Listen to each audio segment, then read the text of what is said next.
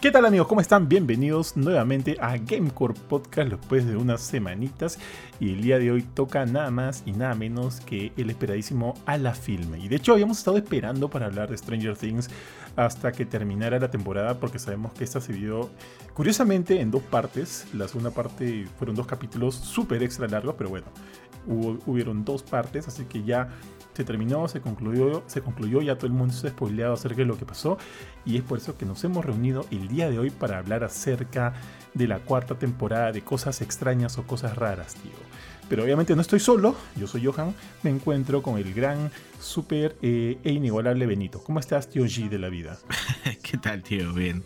Aquí, bueno, a media semana en el que usualmente se le llama el peor día de la semana, el día miércoles, pero con toda la actitud de dormir. ¿Cómo estás, Ari? ¿Qué tal acá también acompañándonos? ¿Qué tal tío G? ¿Qué tal tío Bofetín? Aquí, contento. No sabía que se le llamaba el peor día de la semana. Pensé que el peor día de la semana para muchos era el lunes. Que de hecho a mí me gusta el lunes. Para mí era el lunes, ¿ah? Tío, ¿te gusta el lunes? ¿Por qué te gusta el lunes? A mí no. Porque es como que las cosas regresan a la normalidad. El domingo no me gusta mucho. Ah, ah, bueno, para serte sincero, el domingo para mí es un día medio depresivo, porque sé que va a ser lunes y otra vez está la misma huevada.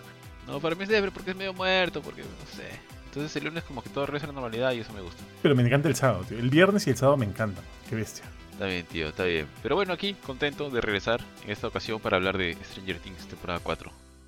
Sí, tío. Así, en general, en general. ¿Qué les pareció la temporada? Sobre todo en relación a las anteriores. Ahí para hablar, este, así en términos bien amplios, antes de entrar a detalles, me gusta, a mí me gustó bastante esa temporada. Probablemente más que, definitivamente más que la 2, más que la 3 y Mm, creo que ahí con la 1, ¿ah? Ha estado bastante interesante. Lo que pasa es que la 1 es bien feeling, weón. Sobre todo por como es la primera. Esa es la primera y ver toda esta historia de estos chivolos. Es, la 1 es bien, bien feeling. A mí tampoco me gustó mucho la 2, alucina. Tampoco, tampoco. Por ahí rescato en la, en la temporada 2 el ingreso de Sadie Sink, la chivola esta. ¿Cómo se llama en la serie? Este, Max, Maxine. Y la 3, recuerdo haberla visto con gusto.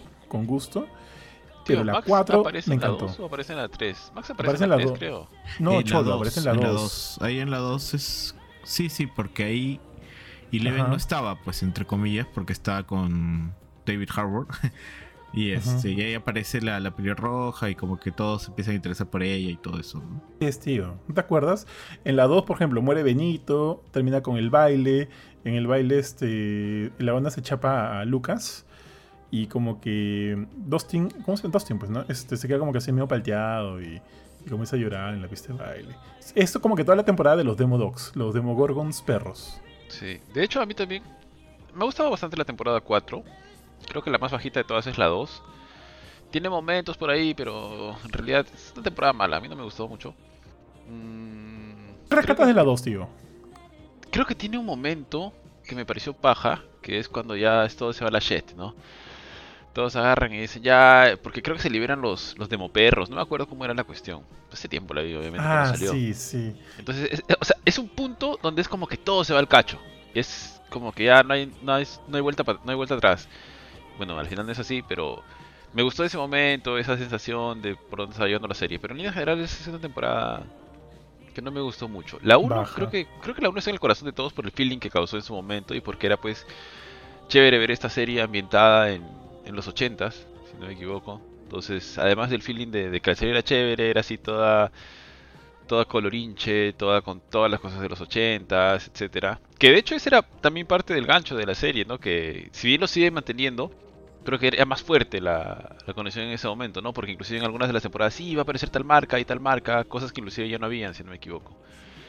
Entonces, era, o sea, seguramente este, esta sensación es mucho más grande para pues para la gente que vive en Gringolandia, que ellos lo han vivido completamente, a diferencia nuestra. Pero igual era chévere. Eh, la 3 me gustó bastante, yo diría casi al nivel de la 1. Y la 4 me ha gustado bastante. Tengo mis, mis reparos con algunas cosas, pero me ha gustado bastante. Creo que más que la 3 y la 2, de todas maneras. No sé si más que la 1 por ese tema del feeling, pero pero creo que sí. Creo que la 4 inclusive me parece la mejor temporada de todas. Mejor que la primera inclusive. Por algunas cosas que me han parecido muy chéveres que finalmente se han hecho en esta temporada. ¿Sabes qué, tío, que me has hecho acordar ahorita? Me has hecho acordar que, en efecto, en la temporada, justo lo que, lo que relatabas, en efecto, todo se va al cacho. Y todo se va al cacho, este, inclusive más aún incluso, porque recuerdo que en ese capítulo que nos deja a todos con bastante tensión y, y querer saber qué fue lo que va a pasar, el siguiente capítulo a ese es el de Eleven en la gran ciudad, convirtiéndose en Dark Eleven. Y como que tiene todo un arco bien raro, weón, que está totalmente desconectado con lo que está pasando en Hawking. Y, tú no quieres ver eso, pues, weón. Tú no quieres ver eso. Tú quieres seguir viendo qué es lo que ha pasado en Hawking. me, has hecho acordar esa vaina. Tal cual, weón, tal cual. Puta, qué horrible, qué horrible ese arco de Eleven de la segunda temporada. Sí, ahí sí se le salió de las manos esa vaina tío, ¿en qué cabeza, en, qué cabeza entra esa edición, weón? bueno, en fin, no lo voy a entender, pero sí, al igual que ustedes, creo que la 2 es la más bajita. La 3 es, para mí es bastante, bastante chévere, bastante chévere. Hay un montón de momentos, tío, el, el Neverending Story creo que ha quedado ahí este, bien marcado, weón. Y esta 4, puta, me parece increíble, este, muy buena a nivel, este a, nivel de, a nivel de producción, a nivel de historia, a nivel de actuación, tío. Yo estoy muy. Eh, me quedé sorprendido con la chivola esta, con, con Sadie, Sadie Sink. La pelirroja. Con Maxine, la pelirroja. actúa muy bien. Sí, actúa, muy bien. Es más, en el último capítulo, como que todos sacaron su. Bueno, la mayoría, porque por ahí hay uno que otro que no destacaba mucho. Pero la mayoría sacó como que su, su, su, juego principal, su A-Game, tío. Y le hicieron linda. Pero, pero bueno, pues empecemos hablando, tío, de esta cuarta temporada. Y bueno, ya dijimos a, todos yo, solo quería decir que, que, por favor no se olviden de, mencionar a Bob Newby pues en la, temporada 12, lo que es rescatable. Tío, yo dije, yo dije, tu muerte, tío, tu muerte fue claro, cosas así. mi muerte, el personaje, pucha, es entrañable. Y ahí voy a hablar de, de, una queja que tengo contra los Super Brothers, pero más adelante. No, dale, ah, pero dale, dale. No sé si es la misma, no, tío, bueno, bueno, dale, tú, dale. Pero es, sobre, pero es sobre esta temporada también, así que mejor Vamos por partes. Ah, ya, ya, ya, como que el eliminar a personaje chévere. Ya, está bien, No, y sí, tío, tal cual. ¿ah? El, el, Benito de Stranger Things a mí me pareció como que un gran, una gran adición en su momento. Y pucha, su muerte me dejó frío. Porque también su muerte es, es, es, dolorosa, weón. Porque tú crees que el weón se salvó, ve a Joyce y el weón como que al verla pone una última cara de, un último rostro de, de, de felicidad al ver a su, a su flaca que está bien, a, este, oh, sí, a Winona Ryder, tío, que está, que está bien viaja, la Winona Ryder. Y puta, muere horrible, tío. Muere horrible, empalado por todos los Demogogs. Y como que el último, el último shot de esa escena es ver que todo el mundo se escapó y el cuerpo inerte de, de Benito está ahí tirado en el suelo, siendo eh, este, comido pues por los, los Demogorgons perros. Dando triglicéridos a los Demogorgons. a los Demoperros. Tal, tal cual. Qué pena, qué pena esa escena. Pero ya, tío, ahora sí empezamos diciendo, tío, una cosa, a ustedes de alguna manera les chocó un poco, a mí no tanto, para serles sincero. Pero desde que antes que iniciara esta temporada, y, ojo que la tercera eh, salió en el 2019 y esta cuarta eh, recién ahorita, se han pasado relativamente tres años, pero entre grabación y producción asumo que ya los, los chivolos lo este, habrán envejecido dos años, porque bueno, creo que fue medio año de edición, de grabaciones entre dos años de que acabó la anterior, en fin. O sea, los chivolos han crecido un culo. han crecido un montón, tío. Como te dije una vez, tío, tío G, a estas alturas los chivolos ya están como en el último capítulo del Chavo, tío. Igualito, están viejos. Esos tíos ya no pasan, ya no pasan por niños, pues. ¿A ustedes les afectó un poquito eso al verlos ahorita en la cuarta temporada un poco más tíos o como las huevas? En, cuanto a, la edad que aparenta, no, no me choca tanto. Lo que sí me descuadra es el, la periodicidad que tienen las temporadas. O sea, creo que al inicio trataban de ser como que más dentro de cierto periodo de tiempo. O sea, entre la primera y la segunda, pero ya de ahí, no, no sé, quizá me estoy equivocando, pero siento como que se les... O sea, básicamente les toma el tiempo que les toma y no importa si es un año, dos años, tres, cuatro años. Entonces, eso me descuadra un poco, porque con otras series tú estás acostumbrado a que, ok, más o menos, ¿no? Esto llega dentro de un año o dentro de 16 meses como máximo, una cosa así, pero en este caso es como que la temporada 4 estuvo perdida por buen tiempo, inclusive, inclusive la 3 creo que estuvo perdida, es como que no se sabía nada, solamente estaba anunciada, confirmada, pero no tenías nada, entonces eso es más que todo lo que a mí me descuadra en cuanto a cada cuánto se estrenan las temporadas de Stranger Things, ¿no? Mm, de hecho, entre la primera y la segunda eh, hubo un año, hasta donde, si mal no, me si mal no recuerdo, y la tercera sí se demoraron cerca, no, no creo que tres, se demoraron dos años.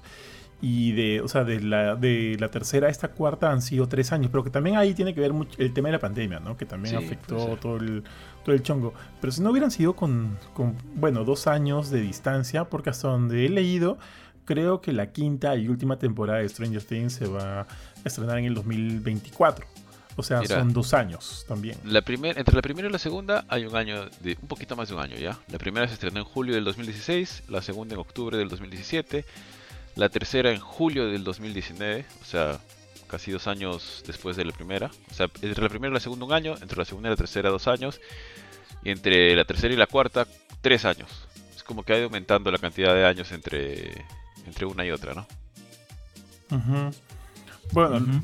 Eh, también eh, recuerden que la primera, supuestamente es- este iba a ser una serie de antología, ¿no? Que iba a acabar en una sola temporada. Pero vieron que la gente reaccionó bastante bien con los chivolos y la historia y, y decidieron continuarla. Yo asumo que entre la preparación de lo que. Bueno, en fin, ya, no, estoy, estoy divagando un poco. Lo bueno es que ahorita, por lo menos, eh, si bien van a ser, hasta donde tengo entendido, dos años de espera, por lo menos ya no van a ser tres. Pues, ¿no? y, también, y también por ahí leí de que esta última, quinta y última temporada iba a estar eh, como que contextualizado muchos años después del final de esta. Como que también para darse la chance de explicar por qué el, el crecimiento de los chivolos, ¿no? Porque, o sea, si pasan dos años más para el 2024, los chivolos ya, ya ahora sí fijo no van a estar como lucen ahorita en el final de esta temporada. Van a estar mucho, mucho más mayores. Pero, Pero, eso también... Dale, pero, dale, o sea, tío. pero son chivolos, o sea, en la vida real. Porque ya este Sink tiene 20 años, este Millie Bobby Brown tiene 18, o sea, de 18 a 20 no hay. Mm, no hay pero ponte, Millie Bobby cambios, Brown ¿no? parece Sandra Bullock, tío. Parece Ah, no, Sandra Bullock. O esta- sea, a, a Millie. Bobby Brown sí, pues este. Pero ahora en la serie se ve su edad, ¿no? O sea, porque tú la ves en la vida real y parece Sarah Palin. Este, pero de ahí el resto de chivolos también están ahí. O sea, digo- yo digo, yo creo que el cambio más significativo que se ha dado en sus caras y todo eso ha sido entre la temporada 3 y esta. Ahí sí te has dado cuenta como que, ah, ya están viejos, pero están haciendo de adolescentes. Bueno, pero no es la primera vez. O sea, cuando sea de cada dos años, la mayor de todas creo que va a ser Sadie Sink, que va a tener 22. Y Sadie Sink no ha cambiado mucho desde los 18 que empezó la segunda temporada a los 20, a 17 creo, a los 20 que tiene ahora. Tampoco es como que ha cambiado mucho. Yo creo que va mucho por ahí. A mí la verdad no, no le he prestado tanta atención porque no me interesa mucho en qué año de colegio están o este, ni nada por el estilo. Porque al final la trama te los pone en un contexto donde eso no tiene mucho valor. Entonces no, no me choca. No, no, o sea, es como que digo, bueno, ah, están grandes, ¿no? Pero no me. No me altera el, este. La serie. O sea, el disfrute de la serie.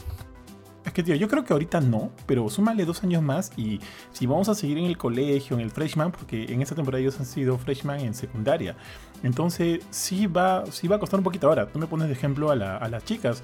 Las chicas, eh, bueno, creo que es un tema genético, eh, dependiendo también, pues, ¿no? Del, un poco del... De, bueno, cuando si son un poquito más, más gorritas pueden aparentar un poco más, más edad, ¿no?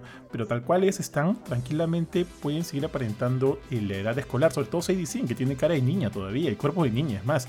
Pero los patas, los suits, súmales dos años y ni cagando van a parecer chivolos de, de secundaria, así, pues ni cagando, ¿ah? No sé, hay- o sea, a menos de que salgan con barba, no creo que puedan crecer mucho. Mira, por un ejemplo, niño todavía, pues. mira, por ejemplo, a- a- que G- G habla su- de su, de su experiencia, pues, ¿no? Sí. no, pero mira el cast de Cobra Kai, por ejemplo, pues, o sea, ta- tampoco es como, es como que, que cuánto técnicamente ha pasado, un año, dos años desde el inicio de la serie hasta la hora. Y Cholo Maridueña ya tiene como 30 años y, sigue estando en secundaria, o sea, este, no sé, o sea, yo creo que no, no es, no es tan relevante y menos ahora que ya son grandes. Y de acá a dos años no creo que sean mucho más grandes. O sea, no van a salir con una barba, no van a salir con, este, no sé, pues, pues super y nada estilo. O sea, van a seguirse viendo flacos y simplemente pues los maquillarán para que se vean un poquito más chivolos. ¿Qué será, tío? ¿Qué será? Bueno, en fin, ¿no? Lo que pase, que tenga que pasar, mi papu. Con tal que sigan manteniendo este nivel de calidad que hemos visto en esta cuarta temporada, que ha estado bien, bien paquita. Pero ahora sí, iniciemos ya, tíos, en la, en la, en la temporada. No vamos a ir escena por escena, pero de repente podemos ir remarcando este, eh, por personajes. Mucho- eh, ¿Sabes qué, es lo que no sé si me ha gustado mucho de esta temporada? Es, o sea, entre como que me gustó y no me gustó y entiendo por qué se ha dado, porque creo que a estas alturas ya es un número bastante grande de personajes, entonces eh, lo, lo lógico es dividir en grupos, ¿no? Dividir en grupos. Pero siento que eso también ha hecho que algunos grupos sean, o sea, las situaciones que pasan, algunos de estos grupos sean más chéveres que la de otros. ¿Ustedes han sentido algo de eso? Sí, tío, tal cual. Y de hecho hay personajes que se sienten sobrando, o sea, se sienten que están completamente de más y que básicamente les han tenido que poner algo en el guion para que no se vean como inútiles, como Mike. Mike es absolutamente cero, nada. Para nada, tío, para nada. Sirve. Will, igualito. No, los dos. O sea, ok, chévere por ahí que le están dando un nuevo matiz a Will, lo que quieras, pero no tiene. O sea, dentro de la historia principal están de sobra. Tío, el mismo el hermano, Sí. el, el fumón, que es chévere. O sea, es chévere como personaje. Me, gustaría ver más de ese personaje porque es este bien divertido. Pero es como que son personajes que están perdidos casi todo el, toda la historia. Obvia- obviamente hacen cosas que son trascendentales para la historia. Pero en sí, no... O sea, podías haberte saltado varias de las escenas de ellos que no, que no eran necesarias, ¿no? Eh, Como dices tú, el grupo principal, todo lo que la gente que está en Hawkins es lo más chévere. Por ahí inclusive hasta lo de Hopper y lo de Winona Ryder, que no me acuerdo cómo se llama, Janet, no me acuerdo, Janis. Este, eh, roza un poco lo, lo exagerado. No, no, no roza un poco, es recontra exagerado, ridículo y, y por ahí este sin, sin sentido, pero ok, pues eh, te, te comes esa parte, ok, as- atracas. Que también más o menos es chévere de ir viendo cómo se va desenvolviendo. Y el lado de Eleven. Yo te diría que inclusive lo de Eleven es, es chévere sin, sin su gente que está por ahí cerca, ¿no? Sin, sin sin ellos. Porque es chévere ver más o menos toda la parte de, de la secuencia donde ella está eh, haciendo la regresión a obtener sus poderes nuevamente, ¿no? Ya, ya sabes que por qué no vamos por ahí, hablemos de los grupos, ya, hablemos por grupos. Este, y así vayamos desarrollando el, el programa. Este, tío, yo estoy total y completamente de acuerdo contigo. Ahorita, empecemos ahorita hablando del grupo de, de Mike, que siento que es el más, más de la. Pero sí debo hacer hincapié, tío, de que en este grupito lamentablemente solo duró pocos minutos y durante un episodio creo que el, el MVP es el policía, weón, que los. Ah, Super Hero Co-op, no me acuerdo cómo se llama. Sí, No, weón. se Hero. baja Qué a chévere. casi todos, weón. Se baja a casi todos en la jato Sí. y de una manera bien, bien paja, ¿no? Como que Sí, es como, agachados, cuando- pa, es como pa, yo pum, cuando pa. jugábamos Call of Duty. Puta Las tres, las tres ladillas ahí Qué mirándome cómo me bajaba todo el mundo y ustedes tres ahí en mi, en mi espalda nada más, Qué esperando para rematar a la gente que caía. Te pasas de pendejo, tío. Sí, tío. Pero, ese policía, tío, bien, bien chévere. Para mí, como digo, entre esos primeros capítulos de todo este grupito que me parecía bien tela, yo sentía que, que eh, la serie, eh, don- o sea, en los únicos momentos donde la serie no avanzaba era cuando regresábamos a este grupito. Hasta que finalmente salieron de la jato y en búsqueda, ir, para ir en busca de, de Eleven, que también se me hizo medio interminable. Pero en ese grupito siento que la serie no avanzaba, tío. Como Ari dijo en, ese momento, ¿no? No saben qué hacer con esos personajes, como que ya están de más. Y tal cual contigo, haciendo que ese, ese nuevo este, brillo que le han dado al personaje de Will, ya chévere, bravazo. Pero fuera de eso, creo que su único rol fue decirle a Mike, vamos Mike, ¿no? Como que échale Sí, porras. echarle- que fue la cheerleader de Mike. tío. huevos, Mike. Ponle huevos. Y, Pero- y Mike también, huevón, qué chulo, weón. Qué, qué, O qué monce, weón. Ma- Qué Mike monce. Se ha convertido en un personaje, pues, completamente accesorio. O sea, de verdad, no. ¿Cuál es, su, cuál es tu misión, no? ¿Cuál es, ¿Cuál es mi propósito? Echarle porras a Eleven. Oh my god. No, o sea, no hace nada más que eso. Sea, y básicamente eso fue lo que le dijo Will a Mike. Échale porras a Eleven para que. Porque Sí, tú eres el Tú eres corazón. el corazón del equipo, tú eres el corazón, ¿qué en ti? Oye, para, para ustedes, él es el corazón del equipo. Mm, No, es que ahorita no, No, tiene mucha tío, relevancia, tío. En todo caso, quien, Sí. quien es el corazón del equipo es Dustin. Eso, eso, eso iba a decir. sí. Tal cual. Tío, ¿qué ibas a decir? Ese, ah, yo iba a decir este.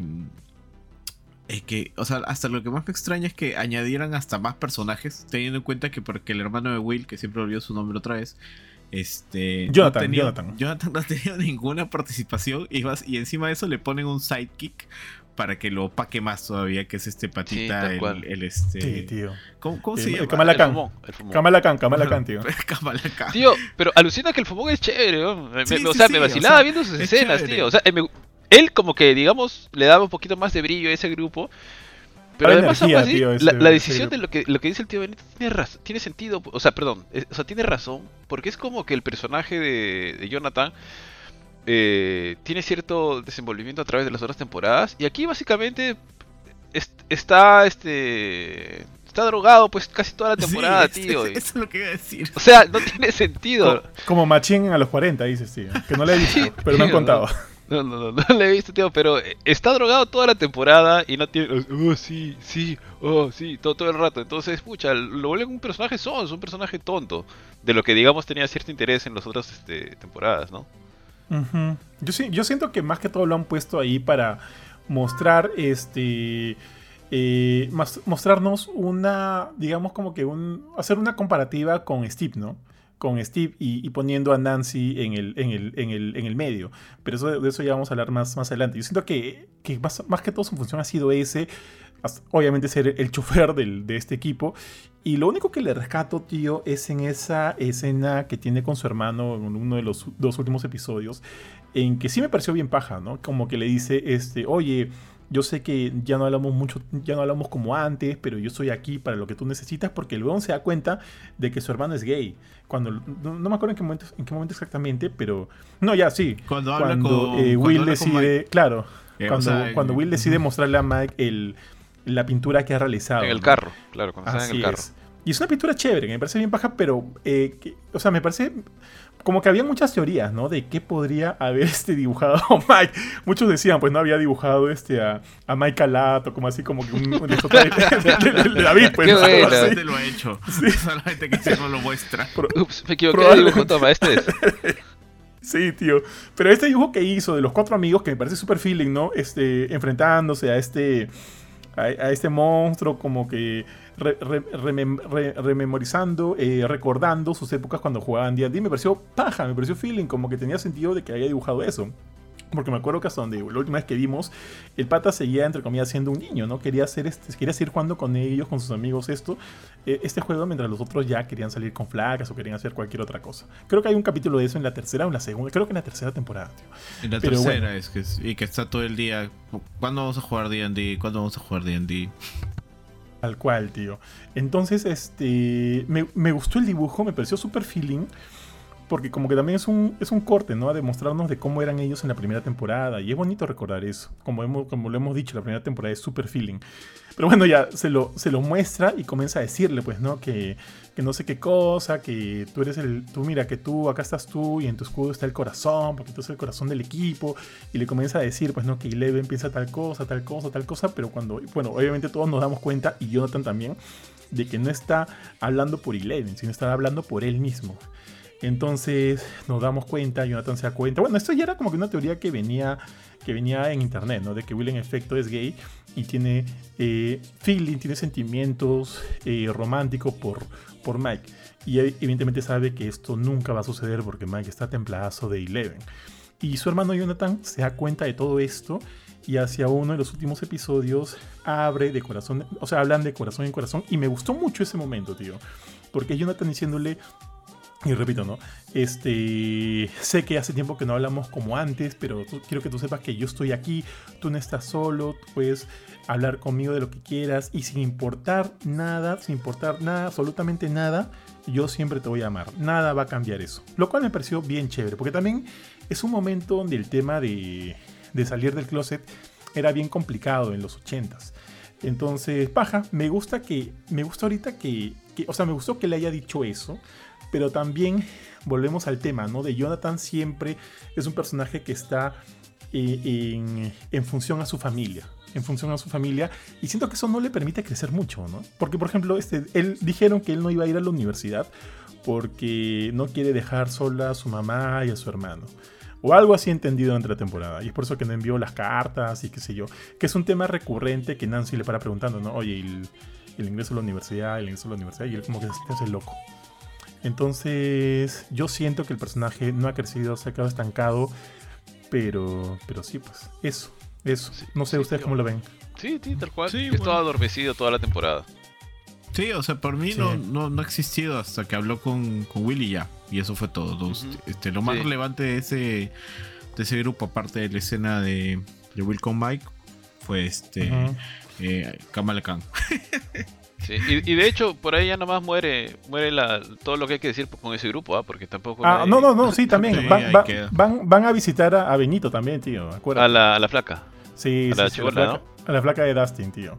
Que envejeció un culo, tío. No, no, me jodas. Ella envejeció un culo, sí, a diferencia de la. Bueno, van a visitar. al inicio yo no, entendí muy bien si vivían en un tipo de esta, estas casas de. Un, un foster home. No sé si era un foster home al inicio porque era, eran tantos chivolos, weón. Y dije, oye, a la miércoles, de repente vive como que una casa de niños sin padres, ¿no? Pero luego, este. Dan a entender que no, que sí, tienen un papá, pues. Y son como que un, un pincho de gente viviendo en su jato. Eh, también me pareció bien tela. bien, bien tela toda esa secuencia, ¿ya? De la flaquita esta, ¿cómo se llama? Eh, Susi, de Susi. Susi. Y, queriendo que le, que le codifique un, mensaje para poder encontrar el lugar, el lugar donde está, donde está Eleven. Telaza, telaza. Obviamente siento que lo han hecho para, para, ganar un poco más de tiempo entre episodios y para ponerlos a hacer algo, porque en verdad ese grupo está en nada, ¿verdad? y ya, volvemos a ver otra vez a Susie. Y fuera de eso, ya creo que sí, no hay nada más, pues no. No, sí, no tiene nada más rescatable. Al menos hasta que se encuentran con Eleven. Claro, inclusive cuando se encuentran con Eleven, este, es súper rápido, ¿no? O sea, no, tampoco no hay mucha relevancia ahí.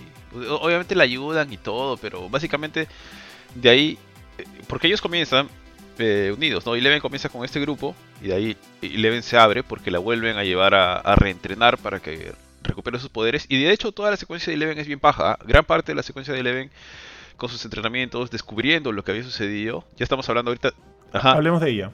Sí, o sea, de hecho cuando se la lleva, la historia, la historia toma otro, otro ángulo, porque toma otro, a otro grupo, que en este caso es este el doctor Owen, creo que es, el que es buena gente, el de Mad About You. Sí. Está Owen, está, Eleven, y está Brenner, el doctor Brenner, ¿no? Sí, también. Ya, y entre esos tres se desarrolla más o menos todo eso, con obviamente con, con uno, con Juan, y todo lo que viene ahí, y es paja, porque te enteras de más o menos, ahí sí ya sabes cómo va el entrenamiento, y aparece pues el que creo que es uno de los personajes más importantes de todas las temporadas, de todo lo, y que es, creo que es uno de los puntos más altos del, del, de la temporada, y de hecho creo que por esto es que finalmente me termina gustando más la temporada 4, que es el villano, ¿no? Es ahí donde realmente encuentras al villano. No si, si, pasamos esta parte o si le quiero volver por el final. Ya, tío, o sea, básicamente y Leven ahí se da cuenta pues de que encuentra y le desarrolla chévere la trama, porque digamos como que en su cuando está entrenando empieza a ser bulleada por otros niños que le tienen cierto resentimiento, niños más grandes que ella. De hecho, a veces se ve hasta las patas el cuando ella parece chivola porque sigue pareciendo grande y en un momento la hacen chibolita, pero se ve medio raro. Pero en fin, es pasable. La cuestión es que ahí encuentra otro personaje que supuestamente le ayuda y que finalmente, o sea, casi todo el tiempo te das cuenta de que este personaje está ocultando algo. Pero lo que es chévere es cuando te das cuenta que él es el como que el villano que realmente está detrás de todo. Y esa secuencia en la primera parte de la, de la temporada, creo que es el capítulo final donde se, final, se revela su historia de que él era el niño que había llegado con la familia a la cual habían había tenido, digamos, el, la mamá había muerto, la hijita había muerto, Los el papá estaba loco, ajá, exacto. Entonces ahí se revela que él era el niño, cómo, cómo, cómo, cómo obtuvo, no, perdón, cómo es que descubre sus poderes, cómo es que era un miserable por dentro, o era un niño que estaba, no sé, tenía algo roto, quebrado, totalmente. Y te cuentan toda la historia y finalmente lo que es chévere es que tienes un villano con, con cara, con rostro, con motivaciones, lo cual no había, y esto le dije a Johan cuando en algún momento, lo cual no ha sucedido hasta ahora en todas las temporadas. O sea, usualmente es como que un ente maligno el que está ahí. Pero finalmente la Demogorgon, que si bien es chévere, es como un animal, es como un animal salvaje suelto. El Mind Flayer creo que es el de la segunda o la tercera temporada. Sigue siendo como que un ente sin rostro, sin, sin más, sin mayor matiz, ¿no? Simplemente es un malo porque tiene que haber un malo. Pero acá sí es mucho más chévere, ¿no? Porque ya lo ves, lo conoces, sabes cómo, cómo se comporta, por qué se comporta así. Tiene mucho más matices. Es mucho más chévere y de hecho es uno de los personajes que más me gustó. Que finalmente terminas enterándote pues que él es Vecna, el primero de los de estos niños eh, un prodigio, no sé cómo decirles, estos niños que tienen poderes paranormales, supernaturales. Entonces, toda esa parte de la historia es chévere y ver cómo Eleven se va. Y, de hecho, este, eh, cómo Eleven va recuperando sus poderes. Y de hecho, este triángulo, esta, esta química que tiene ese triángulo, que no es una química en el sentido de, que nos llevamos bien, sino de que hay enfrentamientos, engaños, mentiras entre Owen, Brenner y Eleven, es chévere, porque finalmente Owen es como que la cara buena de esta agrupación del gobierno porque de hecho aquí ya te han marcado que el gobierno está también tiene sus rencillas internas, porque los militares quieren una cosa y ellos, yo no sé exactamente a qué bando pertenecen, pero pertenecen a alguna facción del gobierno. Entonces, por un lado tienes a Brenner, que es la parte mala de este lado, porque es demasiado, no sé, ¿cómo decirlo? Demasiado... Yo, o sea, yo diría es vicioso, porque lo que él quiere es, este, que todos saquen sus poderes, ¿no? O sea, que todos los, los, que tienen poderes los, los expresen. Claro, y además es demasiado, no sé si e, exagerado, sanguinario con sus métodos inclusive, ¿no? En cambio Owen es más paternalista. Él la protege más a Eleven, ¿no? Porque de hecho le debe tener cierto cariño. Y tal vez Breder también, pero aún así sigue siendo una mierda de persona, pues. Es como que la quiere explotar a como sea, a como dé lugar, quiere que, que, salga, porque él, si bien confía en ella, quiere, no, le importa si la tiene que dañar para poder este para poder este, liberarla, ¿no? En cambio Owen es más paternalista. Entonces toda esa parte es chévere, a mí sí me gustó. Tío, es el papá de los Jackson, de los Jackson 5, tío, el, Brenner. Este, y me da risa porque es tal cual lo dices, ya que en un momento cuando llega el, milico y encuentra a Owen eh, esposado, este, le dice, ¿qué fue? ¿Problemas en el matrimonio? es como que, sí, pues, en efecto, los dos son el padre y la madre de Eleven, ¿no? Eh, y una, uno es más sensible que el otro, el otro es, es papá Jackson y hace tal cual lo que tú dices. Eh, y me acuerdo que cuando terminamos de ver, luego, bueno, o sea, yo vi la temporada y luego la volvimos a ver y porque vino mi, cuñado de, de, visita, él no la había visto, la volvimos a ver con él. Cuando murió, él me dijo, oye, o sea, cuando murió el Brenner, me dijo, oye, entonces al final no es malo. Este, yo no lo entendí así, o sea, yo no lo entendí como que, no, no, o sea, el weón sigue siendo un villano porque es, porque es, puta, porque es papá Jackson. Es papá Jackson. El que la haya liberado, el que le haya ido, este el que se la haya llevado cargando para que evidentemente no la, no la maten, no lo redime para nada porque él está protegiendo más que todo su inversión, ¿no? Su inversión, no, a su, no a su, a su hija. Entonces, para mí, el, bien hecho, bien, bien, bien hecho, este, murió como villano y es más, en la última parte hasta no me dio pena, me pareció justo cuando él le dice a Elena como que, sabes que todo esto lo hice por ti, o algo así le dice, ya no sé si son las palabras exactas. Dime que sabes que yo lo hice todo esto por ti, ¿no? Y la Ona no le dice nada, simplemente le dice, chao, ¿no? Chao, papá. Y se va. Entonces el weón muere con esa. O sea, no muere, no muere. Satisfecho, por así decirlo. Exactamente, no muere satisfecho. Muere con esa, con esa insatisfacción. Eh, y bueno, pues bien muerto, bien, bien, bien muerto por malo, tío. Entonces, sí. Este, Benito, ¿quieres hablar algo de Vecna o de Eleven? Hay dos cosas. Uno, Ari, ¿en qué momento te diste cuenta de que Vecna era 001? ¿Hasta el final o ya lo sospechabas? No, antes. O sea, no sabía que él era 001 porque no me acordaba de las numeraciones de los chivolos. De hecho, no me acordaba que faltaba el primero. Aunque lo mencionan, ¿no? Que el primero no, no, estaba por alguna razón X. Pero era muy raro que él la ayudara mucho a ella. Entonces, desde un inicio yo dije, este pata quiere algo, quiere algo más y no creo que le esté ayudando de una manera gratuita. Yo suponía de que cuando se iban a escapar, él iba a revelar su verdadera identidad, que finalmente la, revela porque los encuentran, creo, ¿no? Porque los descubren. Eh, no, se me había ocurrido que tenía la cosa, etcétera, pero sí me imaginaba que él escondía algo, y que por eso le estaba tratando, le estaba, digamos, le estaba manipulando a Eleven. No, sabía yo que era él, simplemente asumía de que quería algo, pero no sabía qué.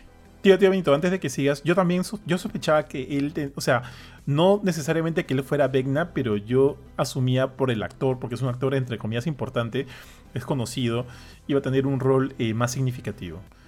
Por ahí, como si, por ahí dije, no, ¿será este el weón Vecna? Pero, o sea, no se me hizo bastante clara hasta mucho después. No, no, no, a mí tampoco se me hizo claro. Lo que sí creía era de que hay una escena con la que comienza, creo que este grupo, o, la, serie, creo, es donde Eleven está con las manos manchadas de sangre porque todos los chivolos están muertos a su alrededor y Brenner le dice, ¿qué has hecho? ¿Qué has hecho? Entonces lo que yo suponía era de que este pata se iba, se, iba a liberar o iba a hacer algo con Eleven y que él las iba a atacar a todos y que Eleven los iba a defender. O sea, más o menos por ahí, pero no se me ocurrió ni que era el chivolo de la familia ni que era Vecna. Después de ahí recién ya cruzándose es que se ve eso, ¿no? Yo igual, igual con la línea de Ari, tío Vi. Vale, vale. Me queda claro. Para mí. ¿Por qué, tío? ¿Tú, ¿Tú, qué? Ah, no, pucha, yo me la solía desde el primer momento que apareció. es que yo digo, es Grindelwald. Y es malo. Y aparentemente tiene poderes. O sea, es como que ibas. Mientras él se iba revelando en el tema de que tenía poderes y todo eso. Este. Yo ya lo tenía súper claro. Entonces cuando llegó el final. Fue como que, ah, bueno, lo único que quería saber es cómo es que se había convertido en Vecna, cómo había llegado ahí. Pero yo ya, digamos, ya me la solía bastante. Alucina que yo lo conocí ese weón por Sweeney Todd. Él es el que hace del, ah, brother claro, de la ciudad. Sweeney Todd, él es el, novio, pues. Sí, yo me acuerdo cómo se me acabo de entrar que era un actor conocido. Y de ahí lo volví a ver, claro, lo volví a ver en Harry Potter y The Deadly Hallows. No me acuerdo si en la parte 1 o la parte 2 sale como Grindelwald joven. Pero. Y, luego, este. Mila me contó que estuvo en, en Crepúsculo. Pero no también, sé. estuvo en Crepúsculo y también en una versión de La Bella y la Bestia, sí, en live action. Tío, y el pata actúa bien, ¿ah? Sí, sí, sí, sí. Sí, tal cual, tío. Este, no sé qué tiene, si es la cara o la, cabeza, tiene una, predisposición media particular que, que, le da ese aspecto medio maligno también. Sí, su frente, su frente. Sí, la frente, sí, eso debe ser. Ah, oye, aparte, bueno, ya hablando un poquito más de, de Vecna, toda la construcción de Vecna me encantó, weón, porque era, o sea, eh, cómo relataban su historia y demás, que también, que ojo, que eso se se junta con el otro grupo. No me quiero adelantar tanto, pero la historia de Vecna me parece bien, bien chévere. Tiene matices de película de terror. Estamos viendo como que a Freddy Krueger, este weón que te ataca, entre comillas, en sueños. Yo, faltaba que el weón dijera, I'm here, bitch, ¿no? Como que algo así, que me diga, oye, ahí está Freddy, weón. Pero, pero bien paja, bien paja. Este, de por sí también todo el maquillaje que le hacen, ¿no les recuerda un poquito al alien de al, alien hijo de Ripley en Alien Resurrections? Mm, o sea, e, es un es un esqueleto eso, ¿no? Y Vecna también, por eso te recuerda. Pero ahí no tiene muchas. Y como que panzón, como que este, panzón. A mí, a mí me ah, bueno, Ah, el Vecna sí, sí, sí, tienes razón. Como, esas cosas.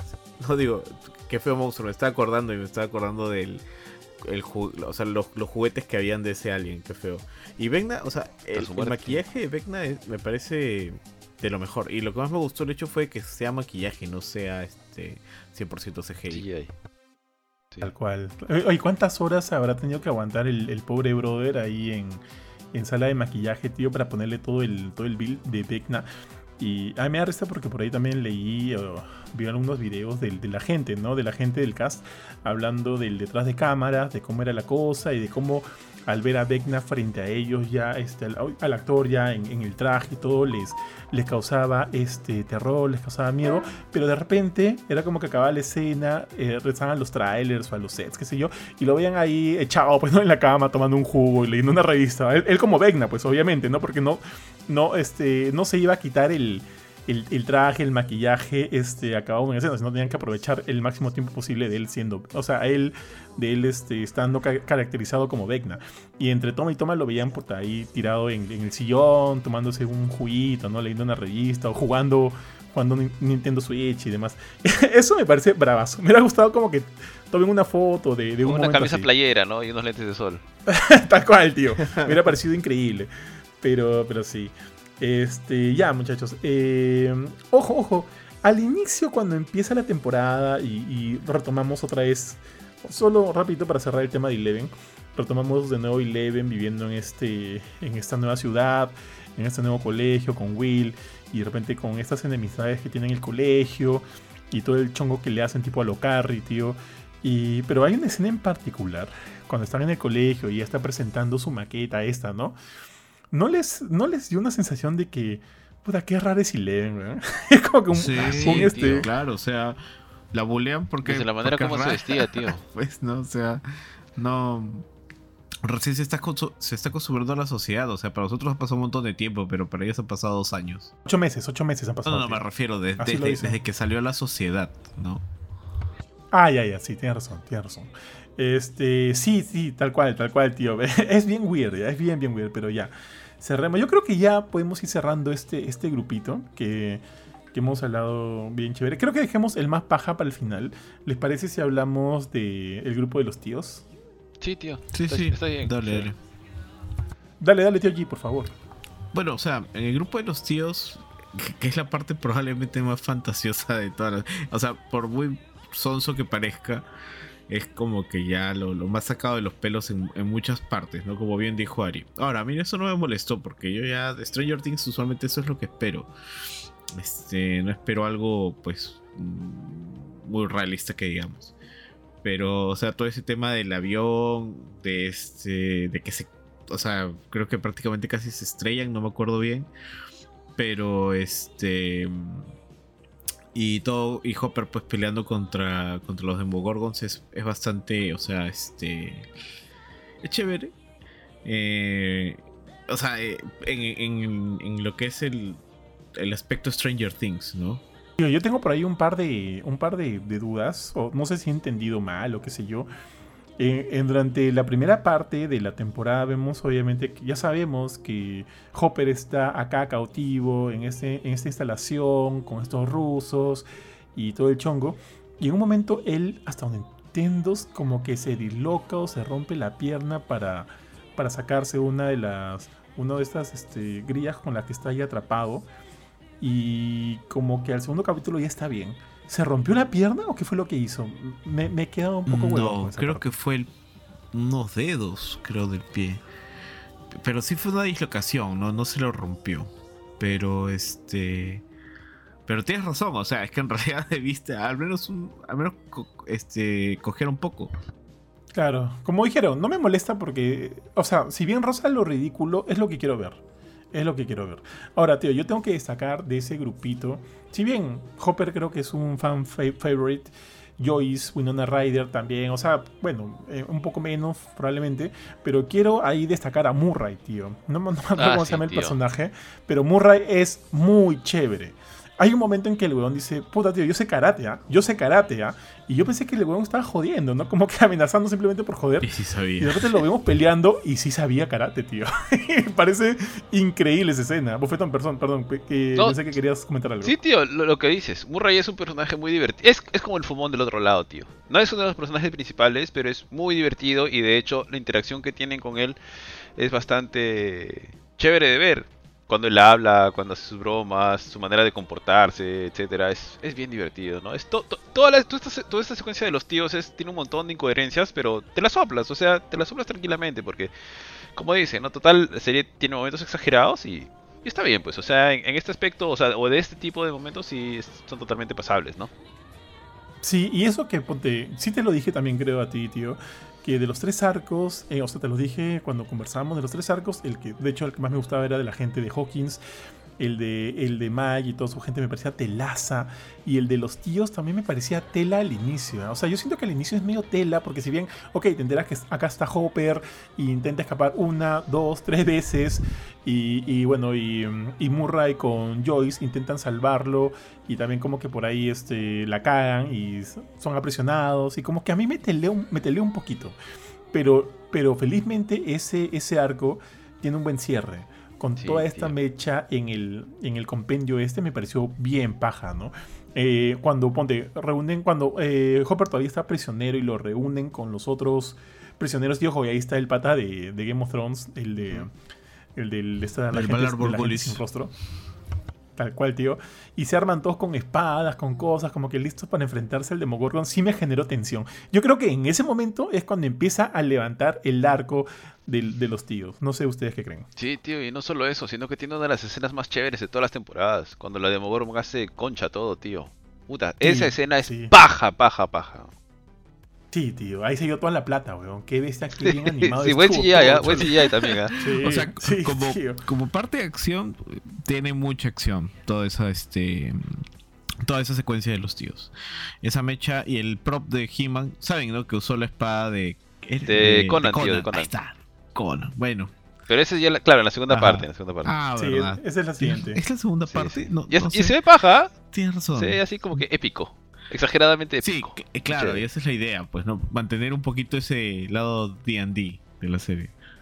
Todas las escenas de. Las mejores escenas de acción han estado ahí, tío. Salvo por la, de, la del grupo de Mike, del, tiroteo en la jato. Me gustó mucho eh, las escenas de acción del del grupo de sí del grupo de Hopper y toda esta gente y tío el reencuentro más esperado por toda Latinoamérica unida entre Joyce y Hopper tío menos mal ya le salió su, su besito a Hopper me dio mucha risa weón cuando como que los están cambiándose y por ahí como que empieza el coqueteo no Y la ona le dice, puta, ¿qué imaginabas de nuestra cita, no?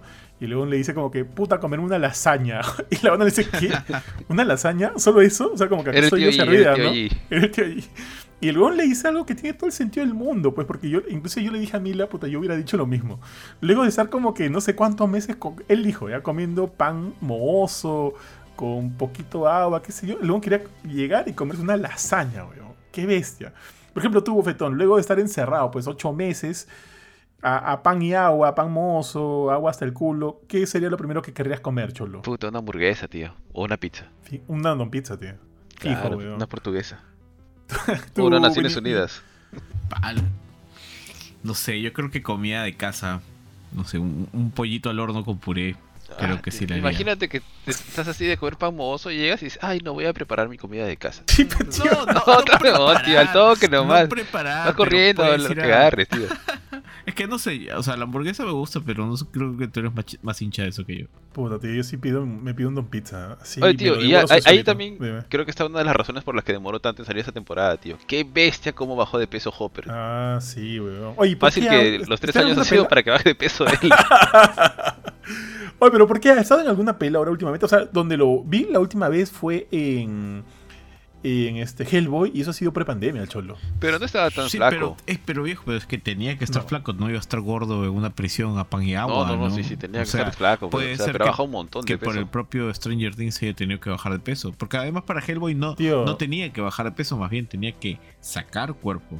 Tío, dile que te pase la dieta palmatri, cholo. Ya, ya falta poco, ¿ah? Pucha, Sí. tío. Inclusive, no sé si eso ya le hicieron, le pusieron efectos o no, pero ya se le veía más viejo también. O sea, cuadraba muy bien su aspecto con lo que uno supone que le sucede a una persona cuando está pues en una cárcel de ese tipo, ¿no? Porque no solamente estaba más flaco, estaba más viejo, arrugado, más todo. Y recuerden que el año pasado nomás se estrenó Black Widow de él como Alexei. Ah, y de hecho, claro. bueno, esa película se, se demoró creo que un año en salir, pero como Alexei también estaba hecho un cerdo, estaba gordo. Sí, sí, tío, tal cual. No era que estuviera este. Sí, tío, pero, pero bajar de peso con, con, con plata de Hollywood eh, se puede, es más fácil. Sí, sí. Tío, otro, Puta. de ese grupo, otro personaje que me pareció bien, o sea, bien chévere en el sentido de que cumple su objetivo de convertirse en un personaje, puta, tú lo odias y quieres matarlo, es el piloto. No me acuerdo cómo se Ah, llama. sí. O sea, Sí, no, digo chévere porque es agradable, viejo. sino porque cae odioso. Y, es- y ese es su papel, o sea, su Es papel es ser desesperante, ser odioso, que lo quieres agarrar a golpes y lo hace bien, porque realmente quieres hacer eso con él. O sea, es un Y traidor. menos mal lo agarran a Sí, golpes. es un traidor de esos que es como que tú dices, pero qué maldito este pata. Eh, eh, sí, ese pata sí me, me caía mal. Y estuvo bien, o sea, estuvo, fue un buen personaje, justamente por eso, ¿no? Porque la intención era esa y. Y qué mal te cae cuando se ríe y toda la vaina. Es como que, ah. Sí, cuando hace sus bromas del 100 y, y su sonrisa, esa sonrisa toda fingida que estira toda, abre toda la boca, puta, da ganas de meterle un golpe, un lapo en la cara. Bien actuado, bien actuado. Sí, sí, bien actuado. Me recordaba mucho a Murray, en verdad. Y, y me, y me dio risa como que este, este chongo que hacen, ¿no? De Murray haciéndose pasar por él. Porque en verdad sí se parecen. Sí se parecen. Sí. y, y bueno, ya. Toda la, la, la, este, el arco este eh, llega a su ebullición, Ebullición. tío. Cuando tienen que regresar al compendio este, a la, la cárcel. Y tienen que este, mecharse contra todo lo que está saliendo por ahí. Bueno, eh, supuestamente ellos están yendo a destruir ciertas partículas que no sé qué onda. Ahí me perdí un poco con la trama, weón. Ciertas partículas supuestamente para ayudar a la gente que está en Hawkins. Y, oye, me gustó eso. ¿ah? Me gusta como todos, este, saben, to- todos tienen ahí el- los conceptos del internet, ¿no? Antes del, en, en los 80, ¿no? De cómo puedes hacer las cosas así a distancia. Este, pero en fin. Ellos van ahí a, a eliminar las partículas y se encuentran con la mitad de los Demogorgons ya liberados y empieza ahí la catástrofe, tío.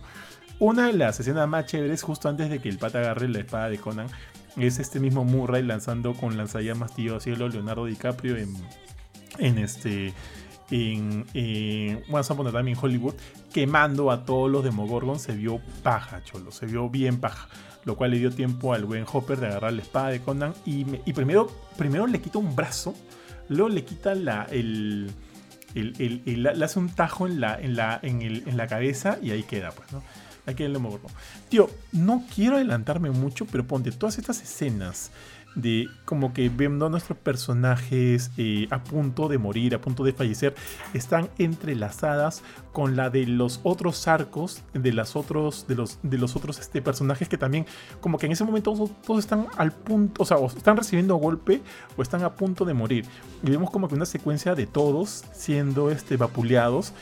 Y, con la canción de, Stranger Things, que hacen como que un mix con la de Running Up the Hill, que queda muy bien, weón. Eh, así que eso como que le da un plus, un plus a estas La edición es paja, tío. La edición es paja de esas secuencias, donde básicamente es como que son historias que están sucediendo en paralelo, pero que sus implicancias están corren en tiempo real, ¿no? En un, en un mismo evento que es el ataque a Vecna, ¿no? Entonces, esa parte sí hicieron chévere, hicieron chévere. Así es. Eh, bueno, terminamos. Ah, no sé, ¿algo más que quieran comentar acerca de este, este arco, Cholos? Mm, no, tío por mi parte no. Yo tampoco. Oye, bueno, bueno, sí, en un momento la Joy se quita el, ah, la tío, y todavía está Power la tía, está Power. sí, tiene lo suyo, tiene lo suyo. Sí, pero tiene una cara de loca impresionante a, esta edad, ¿no? ¿O soy solo yo? Ah, es loca, Winona. Es loquita, Winona. Eh, yo me acuerdo una escena en una, no, no en la serie, sino creo que cuando los premian, creo que en la primera, después de la primera ah, sí, sí, sí. Está, está como que mirando al aire, como que, ¿qué pasó acá? ¿Dónde estoy, no? Sí, mientras, el, mientras Hopper está dando un discurso, creo. Sí, tal cual, tal cual, Este, oye, algo este, también para, comentar, justo cuando hablabas de, Hopper y su nueva este, fisionomía, tío. Mila me decía, puta, qué churro se ve ese weón ahorita. Porque como que ha, rejuvenecido 10 años, weón. 10 años, se ve churrazo y a Carton lo veía Mila y decía... La escena, ¿no? Sí, sí, tío, está bien, está bien. Porque en verdad está flaco, qué bestia. Y, y me da porque todos los personajes se lo hacen notar cuando luego se reúne con todos. Se le hacen notar, no, oye, tú, puta, has asado, tío, ¿qué ha pasado? pero bien, pero bien, ya entiendo. Tíos, cerremos este arco de los tíos, que ojo, creo que termina bastante bien. Y vamos ahora sí con lo que está sucediendo en Hawkins, mi estimado bufetón. Sí, tío, tal cual. Al menos en, en Hawkins también hay historias que se van sucediendo en paralelo, pero es como que al final todo termina siendo un mismo grupo. Aquí tienes a los jóvenes adultos, vamos a llamarlos, que son Nancy, Steve, la hija de Ethan Hawkman, que no me acuerdo cómo se llama la chivola. Se llama este Robin. Robin. Y también tienes a, Max, tienes a Lucas, tienes a Dustin, a la hermanita de Lucas que aparece más adelante. Y tienes un grupo de como los, típicos bullies que son los deportistas eh, de cuerpos atléticos que siempre aparecen en toda película adolescente gringa. Los que son los abusivos, ¿no? Ah, y hay un personaje que es chévere, casi se me va, que es importante, que es este. El líder de Hellfire Club. ¿Cómo se llama? ¿Eddie? Eddie Monson. Mm, sí, tío, e, el, el, highlight de la temporada para sí, tío. Una pena lo que le sucede al final. Sí, tío, pero pero arranca y de hecho esas escenas que tiene al inicio que son exageradas son bien chéveres, porque inclusive todo, creo que es en el segundo capítulo donde están jugando una partida de calabozos y dragones, que se llama Vecna ese episodio, si no me equivoco.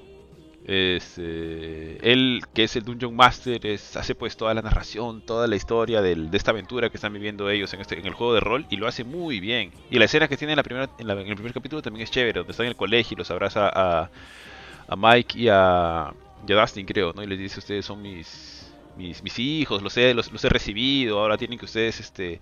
Porque creo que el pate iba como que cinco veces repitiendo el año. Entonces le dice, este, este es mi año, yo me voy a ir y ustedes tienen que cuidar de los demás, una cosa así. Todo el momento que aparece es chévere de ver. Es chévere de ver. Es, y creo que este es el grupo más interesante de todos. Y de hecho creo que de, hasta dentro de lo que es la primera parte de la temporada, o sea, los siete primeros episodios creo que son, la, primera parte. Este... Sí. Creo que los chivos... Y esto le dije a Johan también. Creo que ha, perdido mucho... Los chivolos han perdido un montón porque creo que parte de su gracia era que eran como que tiernos y a la vez eh, vivían situaciones que no, no son pues para un niño de esa edad, pero que las podían afrontar y, por ejemplo el ser quizá un poco un, niño inteligente, medio odioso, terminaba siendo un poco tierno y gracioso. Pero ya al ser más grandes pierden mucho de, ese, de esa ternura y terminan cayendo pesados. Como es Dustin, cae pesado gran parte de la primera temporada haciéndose el que sabe todo, da a meter una cachetada y ya cállate, carajo, Puta, a los tío, a mí me caía pesadazo, Dustin. Mike se le veía así todo este, apático. Y, o sea, al menos para mí, quien, quien levanta todo este grupo al inicio y que creo que cobra mucha más importancia son los jóvenes adultos, que es mucho, son mucho más chéveres de ver y de hecho actúan mucho mejor. Al menos Steve termina convirtiéndose en un personaje mucho más chévere. De, lo que- de, hecho ya se había convertido mucho más chévere, pero han ahondado mucho más en Steve, ¿no? Steve, Robin, Nancy, me parece mucho más chévere de ver que los chivolos. Porque el mismo Lucas sobra toda la primera parte, no, no hace nada básicamente. Igual que, que Mike y Will. Al final es en la segunda parte donde creo que ya empieza a jalar cierta importancia, excepto Max. Max sí tengo que reconocer que tiene una... Además que actúa bien la chivola, obviamente por donde se desarrolla la historia, tiene más este... Más, más escenas interesantes que ver, ¿no? Pero, pucha, yo- a mí de verdad Dustin no me cae mal para nada durante toda la durante toda la temporada. Todo lo contrario, en realidad Claro, me tío, parece un highlight. No, no, ¿qué? ¿Qué? ¿Qué este, y Eddie Monson sí, obviamente es el highlight. Como siempre tienen un, un personaje así que es bacán y que le tienen que pagar mal siempre. no sé si ya vamos a hablar de eso, todavía no. Sí, sí, sí, tío, si quieres, dale, dale. O sea, eh, no, no sé, o sea, entiendo por qué lo hacen. ¿Quieres, quieres, quieres cocinarlo más lento? Dices. No, no, o sea, entiendo por qué lo hacen, ese shock value, pero ya, ya, ya cánsense, pues ya son cuatro temporadas, este, que han matado tres personajes que eran, pues, este, se sentían muy bien, muy nuevos, muy todo, y, y no esperabas que murieran así. Sobre- y ahora más que nada, ¿Quién es? ¿Quién o es? sea, ¿Quién es? este, mm, Benny, no, Benny no, ah, ya ves, ya me, ya me haces confundir, pues. ya. Eh, Dustin, Bob, Dustin. Bob, Bob Dew- Bob. Ah, y este, el, Super el Hero. ruso de la temporada pasada. Ah, y este, Sergey. Sergey. Ah, Y este, y ahora Eddie, ¿no? Bueno, quizás Sergey no tanto. O sea, sí, sí, sí duele, pero este, no, no al nivel de Bob. Bob sí me pareció que malazo que lo mataran. Pero ya este, la muerte ahorita de, de Eddie sí me parece ya este. O sea, me dio mucha pena. Fue súper este, bien hecha la escena, bastante sentimental y todo. Y ahí pues por eso es que me vacila tanto el personaje de Dustin porque, y por eso es que creo que Johan y yo decimos que es el corazón del equipo. Porque es, es bien emotivo todo lo que pasa ahí, ¿no? Él es básicamente su hincha de Eddie. Y, y da pena, o sea, el hecho de que se muera Eddie, a quien se- o sea, lo están protegiendo desde el inicio de la temporada por todo lo que pasa con la porrista. Este, y que luego al final veas cómo, lo, cómo le pagan, cómo lo, lo tratan como si fuera pues este el causante de todo. Este me parece malazo, de verdad. O sea, fue es como que yo digo, ya dejen de matar personajes este nuevos. ¿Por qué no? ¿Por qué no tocan a los antiguos? O sea, lo tienen ahí a este. Los tienen a Mike y a Will dando vueltas y ya maten a uno, pues, ¿no? En vez de, de darles líneas irrelevantes A los toda dos, la tío, que serie. maten a los dos. O sea, ya, este, ¿por qué se deshacen de un personaje que, que está agarrando cancha y está bacán, no? O sea, yo decía, bueno, esto sí, yo entré viendo esta temporada esperando que pasara eso de nuevo, pero no pensé que iban a matar a Eddie. Sobre todo porque por todo lo que le pasa, ¿no? Y, y es como que, sí, tiene un una pequeña redención al final y muere siendo un héroe, pero no es un héroe. O sea, la gente no sabe que es un héroe. Para la gente él es este Mm. líder de un culto que es el que ha causado pues que, que todo este hockey se vaya a la shit. Entonces, eh, ahí digo, pucha, o sea, ya, probablemente el- haya una redención en la próxima temporada, espero, sobre todo por la popularidad que ha tenido el personaje. Em, pero, o sea, ya, no sé, me gustaría que cambien un poquito esa fórmula de que te vamos a presentar un personaje nuevo que hace chévere y lo vamos a matar. no, ah, toquen a los antiguos, ¿no? O sea, sin miedo. Este, creo que, o sea, al menos yo pensé que Bob iba a quedarse más de una temporada, ¿no? Es, era, es Sean Sean Austin y lo hizo muy bien. mm, tío, a ver, mira, ya. A ver, hablemos Dale, de. dale, tío Bofetín, dale, dale. Ya, a ver, hablemos de, de Eddie, tío. Porque sí me parece como que eh, importante que, nos demos un momento para hablar de este gran, gran personaje. Yo me acuerdo, tío, que cuando ya estábamos viendo los, las horas finales de Stranger Things, eh, con Mila estábamos haciendo el poll de, pucha, ¿quién se muere? Porque definitivamente, alguien se va a morir, ¿ya? Parte de mí, este, no, en verdad yo no pensaba que podría morirse este Eddie. Es más, yo pensé que quien se moría eh, podría haber sido este Steve. Y eso que Steve me parece un personaje de puta madre. Inclusive esa despedida que tiene eh, Dustin con, con Eddie. eh, me hubiera parecido mucho más feeling si hubiera sido entre Dustin y Sí, Steve. Que es una relación que, que, bueno, que ya tiene más temporadas y ha sido como que mucho más trabajada. A mí no me dio pena, o sea, sí me dio pena, ¿no? Cuando se despiden. Y ojo a esto, tío, tío, este, Bofe. A mí Dustin me parece puta madre y sobre todo me parece bien paja como el weón chapa bastante química con la gente con la que trabaja. Ya sea este, cuando, lo, cuando lo hace en este dueto con, con, con Steve o ahorita con, con, este, con Eddie. Creo que esas relaciones, esos vínculos que el pata, que, que se forja, que vemos en pantalla y que los dos eh, muestran en una química tan impresionante, me parece bien paja. Y es parte de ahí de la chamba de, de, del este, de, de Dustin, que sí, que sí siento que es paja. Ahora, Mila, tío, se fue en llanto cuando murió este Eddie Monson, porque también para ella era un personaje muy, muy chévere y durante la despedida. Mila moqueaba, moqueaba. A mí me dio penita, no moqueé. Creo que podría haber moqueado, como les dije un ratito, si hubiera sido la despedida entre Dustin, Dustin y, y Steve, que creo que es una relación más ganada. Evidentemente me dio pena. Pero yo sabes qué siento, Tioshi. Siento que los Doffers no estaban eh, al tanto de, de que este personaje iba a agarrar tanta popularidad. Creo que se dieron cuenta al final y dijeron como que puta madre, lo, no, lo hubiéramos, lo hubiéramos dejado. Porque incluso eh, hace poco, no me acuerdo dónde leí, no, Mila me contó de que los Doffers habían dicho de que la química entre, um, entre Eddie y Chrissy. y, y Chrissy, claro, era tan buena, o sea, la chivola que se muere en el primer capítulo era tan, pero tan buena que se arrepintieron horrible de haberla matado durante el primer episodio, ya que creen que podrían haberla, o sea, podrían haber trabajado esa relación mucho, Sí, mucho más. tío. Y O sea, tenías tu, tenías tu Breakfast Club ahí, pues, ¿no? Este, hubiese salido bacán. O sea, tenías toda la onda ochentera y tenías este metalero que no tenías ningún metalero hasta ahora. Este, y ha revivido Masters of Puppets gracias a su solo. La- o sea, tío, ¿qué tal el solo? ah? ¿Qué tal la sí, escena? sí, me encantó, no, weón. No, me las encantó. musicales. O sea, no quiero saltarme, pero las escenas musicales de esta temporada han sido los puntos más altos para mí. Y, y son cosas memorables. O sea, hasta ahora tengo el, este Running Up That Hill dando la vuelta en mi, en mi cabeza. Y eso que ya quedó en segundo lugar, bueno, ya por, este por, Por Bebito Bebito Fiu Fiu. Fiu Fiu. Aunque ya quitaron a, aunque ya quitaron, ¿no? A Bebito Fiu Fiu de Claro, Spotify. claro. O sea, Pero la había pero la había separado, cholo, la había superado. Sí, sí, sí. Bueno, ya es un tema ahí legal que espero que se solucione rápido. Ahí Charlie Parra creo que le ha dado una asesoría a Tito Siglo. Casi cambiando un poco de tema. Creo que tío G extraña su bebito Fifiu. Tío, Sí, tío. este. A ver, yo creo que hay otra parte que no hemos comentado. Rapidito solamente voy a abrirme para. Porque hay algo que creo que no hemos comentado ya, y que a mí sí me llamó la atención de la cuarta temporada cuando arrancó. Y sí me gustó. Que se siente más madura. En el sentido de que las muertes. Creo que no habíamos visto una muerte así hasta ahora. Donde prácticamente le destrozan a una persona y hasta al punto tal de que le hunden los ojos y se veía todo. O sea, creo que no había visto algo así en Stranger Things y me pareció chévere. O sea, me pareció bacán porque las muertes no eran pues tan, tan, tan- tan suaves, por así decirlo, y básicamente estabas viendo todo, cómo se quebraban los huesos, el sonido, se hundían los ojos. Estas escenas de, digamos, no son gore pues, pero son un poquito más fuertes, me pareció chévere que las hayan incluido. Eh, con los sonidos y con todo me pareció bacán. Ahora, regresando a lo que decía Benito, sí, yo creo que tienen un problema ya los, los hermanos, este... ¿Cómo son? Duffer, ¿no? Sí, Duffers.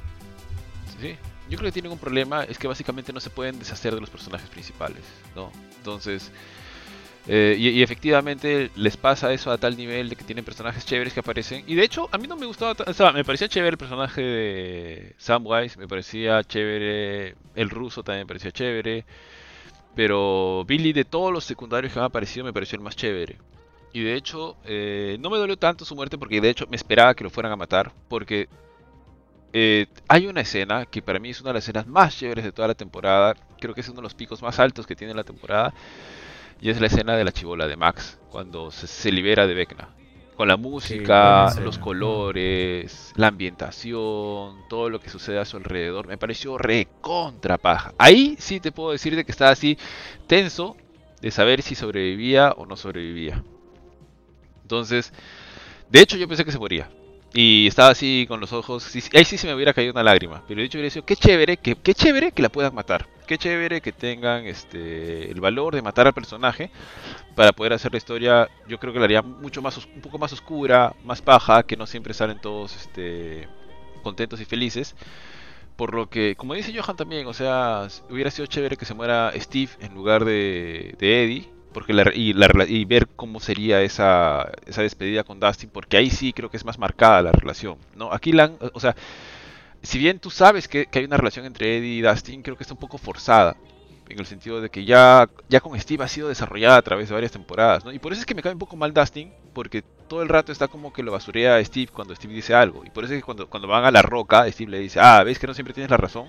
Y de hecho esto era chévere cuando Dustin era chivolo, pero cuando ya está más grande empieza a caer un poco, a mí personalmente me, empieza a caer odioso Dustin.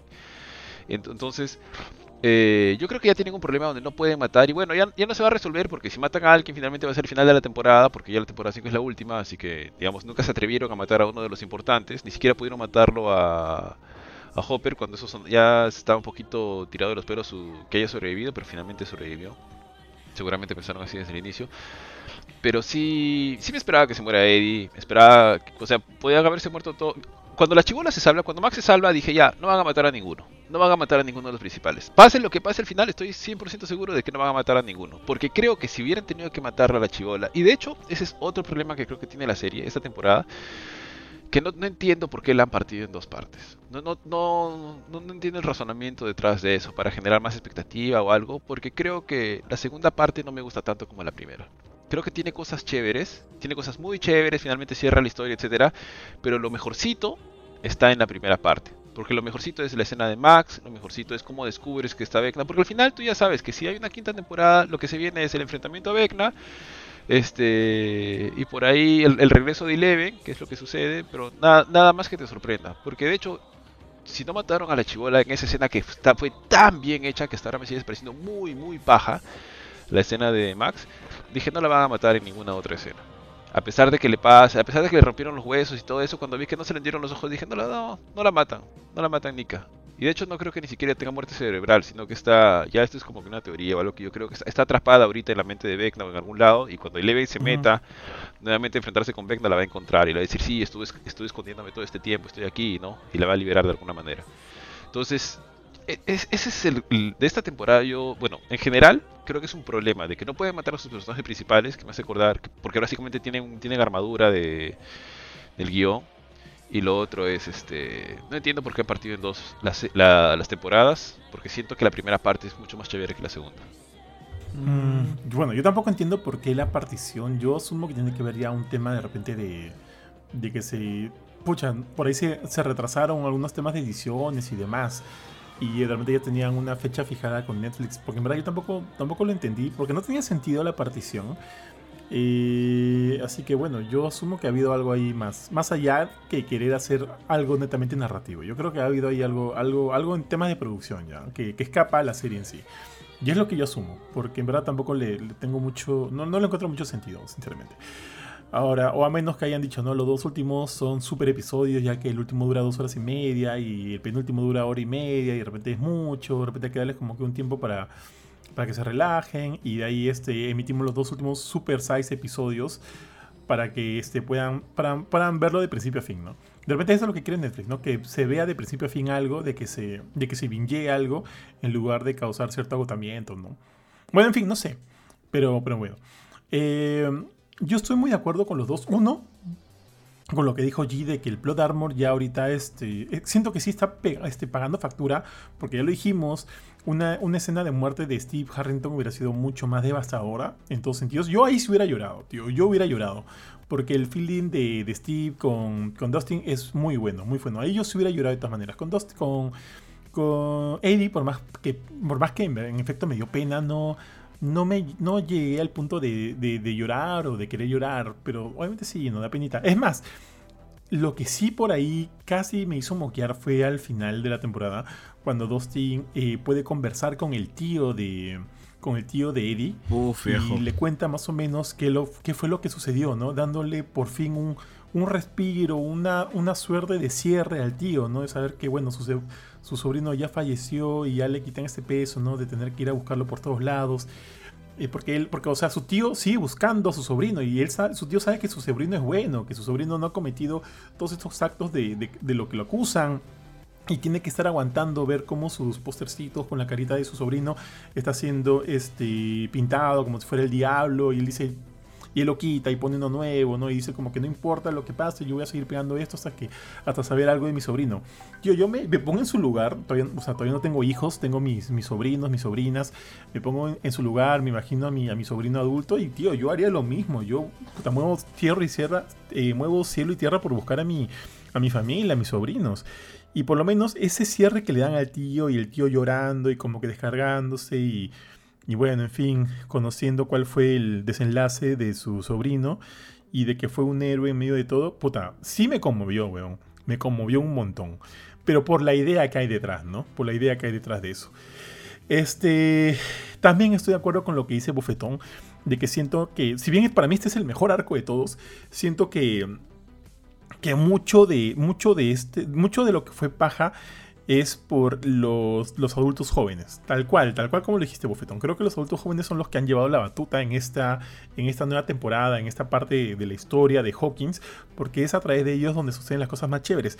Tanto Nancy como Nancy junto con Robin yendo a este, este instituto mental para hablar con. Puta, tío. Y, me, me, pongo de pie con Robert Englund, tío, como Victor Krill. Me pareció genial ver ahí, tío, pues a Freddy Krueger, a Robert Englund este, en pantalla. No entiendo por qué se cosió los ojos, sinceramente, pero puta, me pareció impecable cómo cuenta la historia, ¿no? De lo que le sucedió y demás. Me pareció genial, weón, genial, genial. Me, me generó miedo. Toda esta historia donde, donde cuenta cómo era su, su vida con esta gente, perdón, cómo era su vida con su familia y cómo se murieron en esta casa que parecían que estaban sucediendo cosas paranormales dentro y cómo pierde a su hija, a su esposa. También de entender de que pierde a su hijo, pero no es muy explícito la, historia en ese momento, también como que para mantener ahí el secreto. Este, es, toda esa secuencia es de terror, weón. Es una, estamos viendo una película, una, una serie, una historia de terror ahí y muy bien, muy bien realizado. Me pareció paja, me pareció genial. Y también ahí con esos, con esos toques, ¿no? De, del, del silencio de los inocentes, de las dos huevonas yendo a hablar con, con este supuesto asesino en serie. Muy bien hecho, muy bien hecho. Este... Eh, por ahí lanzan un poquito, ¿no? Esta idea. ¿Sabes cuándo pensé que Steve se iba a morir? Cuando eh, están en el carro y le dice a Nancy, pucha, yo. Eh, Nancy le dice, ¿no? Te veo más, más maduro, más, más chévere, estás como que has crecido bastante, ¿no? Y él como que le dice que sí, que no sé qué cosa. Sí. Y le dice este. Le dice, este. Bueno, yo siempre me imaginaba, ¿no? Siendo un, un papá con un montón de hijos y manejando y yendo al esto y qué sé yo, ¿no? Y también le dice, ¿no? Y imaginaba en su momento que esa esposa, que mi esposa eras tú, pues y demás. Yo por ahí, por, ahí dije, pucha, ¿lo matarán? Ahí comencé a dudar, ¿no? Dije, puta, ¿lo matarán? No. Yo la verdad es que, pucha, o sea, yo de verdad en ningún momento pensé que lo iban a matar. Justamente porque, porque su plot árbol es enorme y por el hecho de que evidentemente están haciendo la transición de que este. Yo creo que por eso también le están quitando protagonismo a Jonathan, porque quieren que se quede al final con, la chica. Este, Steve, ¿no? O sea, le han dado su crecimiento, su cambio y, bueno, es bastante evidente, ¿no? Incluso al final, la escena final, uno, uno ve y dices, este, ah, ok, nos están llevando ese camino. Y por eso, por ese mismo motivo es que yo en ningún momento esperaba que le pasaran a Steve. Sí, sí tienes razón que sería recontra este sentimental pero pucha no mm, o sea siento que no van a no se van a arriesgar a, perder o sea ya, ya perdieron a Eddie no y a su posible crash que, era un buen, una buena línea argumental, argumental ya lo perdieron es que pasa algo, tío. Es que pasa algo, tío. También, por ejemplo, mira, hay, la serie a mí me confundió un poco en cuanto a temporadas. ¿Cómo? dijeron que esta temporada, o sea, esta temporada iba a ser la, la iba, y este, estaba dividida en dos y de que la, siguiente temporada iba a ser el final. Yo no sabía si, si temporada 4 parte 2 iba a ser el final de la serie o si luego de eso iba a haber una quinta temporada donde iba a cerrar todo. Es como que esa información para mí no era tan, o sea, no, no, no, no la entendía al inicio, no sabía cómo, cómo se había este, organizado ese tema. Entonces por un momento pensaba, de repente la parte 2 es la final, será la final. Y como que por ahí dije, ya, de repente en efecto se van a despedir ya de algunos personajes y es que ya estamos viendo el final, final, final, ¿no?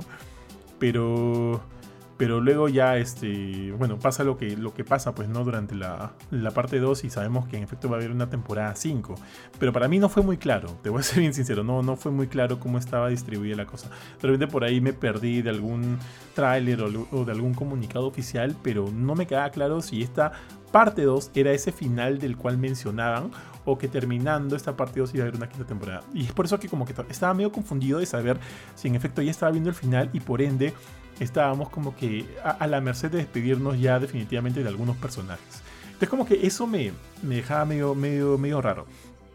Pero bueno, en fin. Entonces por ahí por momentos pensé que podía morirse Steve. Pero, pero ya, pues no, sí, el plot armor es muy, muy grande en esta serie y bueno. Eh, tío, solo quiero hacer también un pequeño señalamiento justo a la escena de la que habló el bofe. Y sí, tío, para mí es la escena de la temporada, la de Max corriendo para salvarse. Me pareció genial. Y también, al igual que, al igual que el bofe, me hubiera gustado que muera ahí. Porque hubiera sido más chocante. Súper, súper más chocante. Pero bueno, pasa lo que pasa y en la final de temporada le sucede lo mismo. Y yo dije, ah, yo dije, no creo que ni cagando se bajen a Max porque como que ya, ya casi se murió. Sería como que volver a hacer lo mismo, ¿no? Pero bueno, sucede lo que sucede. Eh, y, y, puta, tío, este, cuando la huevona se comienza así a desdoblar sus patitas, sus bracitos, los ojos blancos, y como que esto que no sé si es sangre que le sale de los ojos porque se ha quedado marcado, luego la ves cuando estás, estás en coma. Y dije, chuma, y dije, chuma, maña, qué loco. Y la gona cae y, el huevón este Lucas la recibe y comienza a llorar y entra la hermana de Lucas, que me parece un gran personaje, la chivola, la chivola esta, me parece un gran personaje, no me acuerdo cómo Erika. Y entra Erika y Lucas le dice, ya, corre, llama una ambulancia, llama a alguien, ayuda, ayuda. Y lo ves a este huevón llorando. Puta, tío, le creí todo, weón, que, O sea, si bien los chivolos no han eh, brillado mucho por muchos momentos, siento que han tenido escenas por ahí bastante resaltantes. Y esa escena de Lucas llorando, asustado, angustiado por lo que le está pasando a Max, me lo vendió por completo, Chul. Por completo. Muy buena escena. Y ustedes, muchachos, ¿qué más? ¿Qué más les me pueden comentar acerca de este arco? Eh, creo que en la segunda temporada, en la segunda temporada, en la segunda parte de la temporada, de hecho, varios de los chivolos, como tú bien mencionaste, Lucas, Dustin, empiezan como que a, mostrar más eh, de, por qué se han ganado el derecho de estar ahí, ¿no? Tienen mejores momentos, etcétera, y, realmente demuestran, bueno, excepto Mike y Will, que ya hablamos de eso y no realmente están como que perdidos en la serie, en la temporada, pero sí eh, se, les tiene muchas mejores ocasiones para mostrar sus, sus dotes actorales, ¿no? Entonces es chévere verlos en esos momentos. Y lo de Lucas sí, sí, se ve paja. Pucha, tío, para mí esta temporada ha tenido o sea, y en general, no solamente ese arco. Bueno, sí, el arco de Hawkins, pues, ¿no?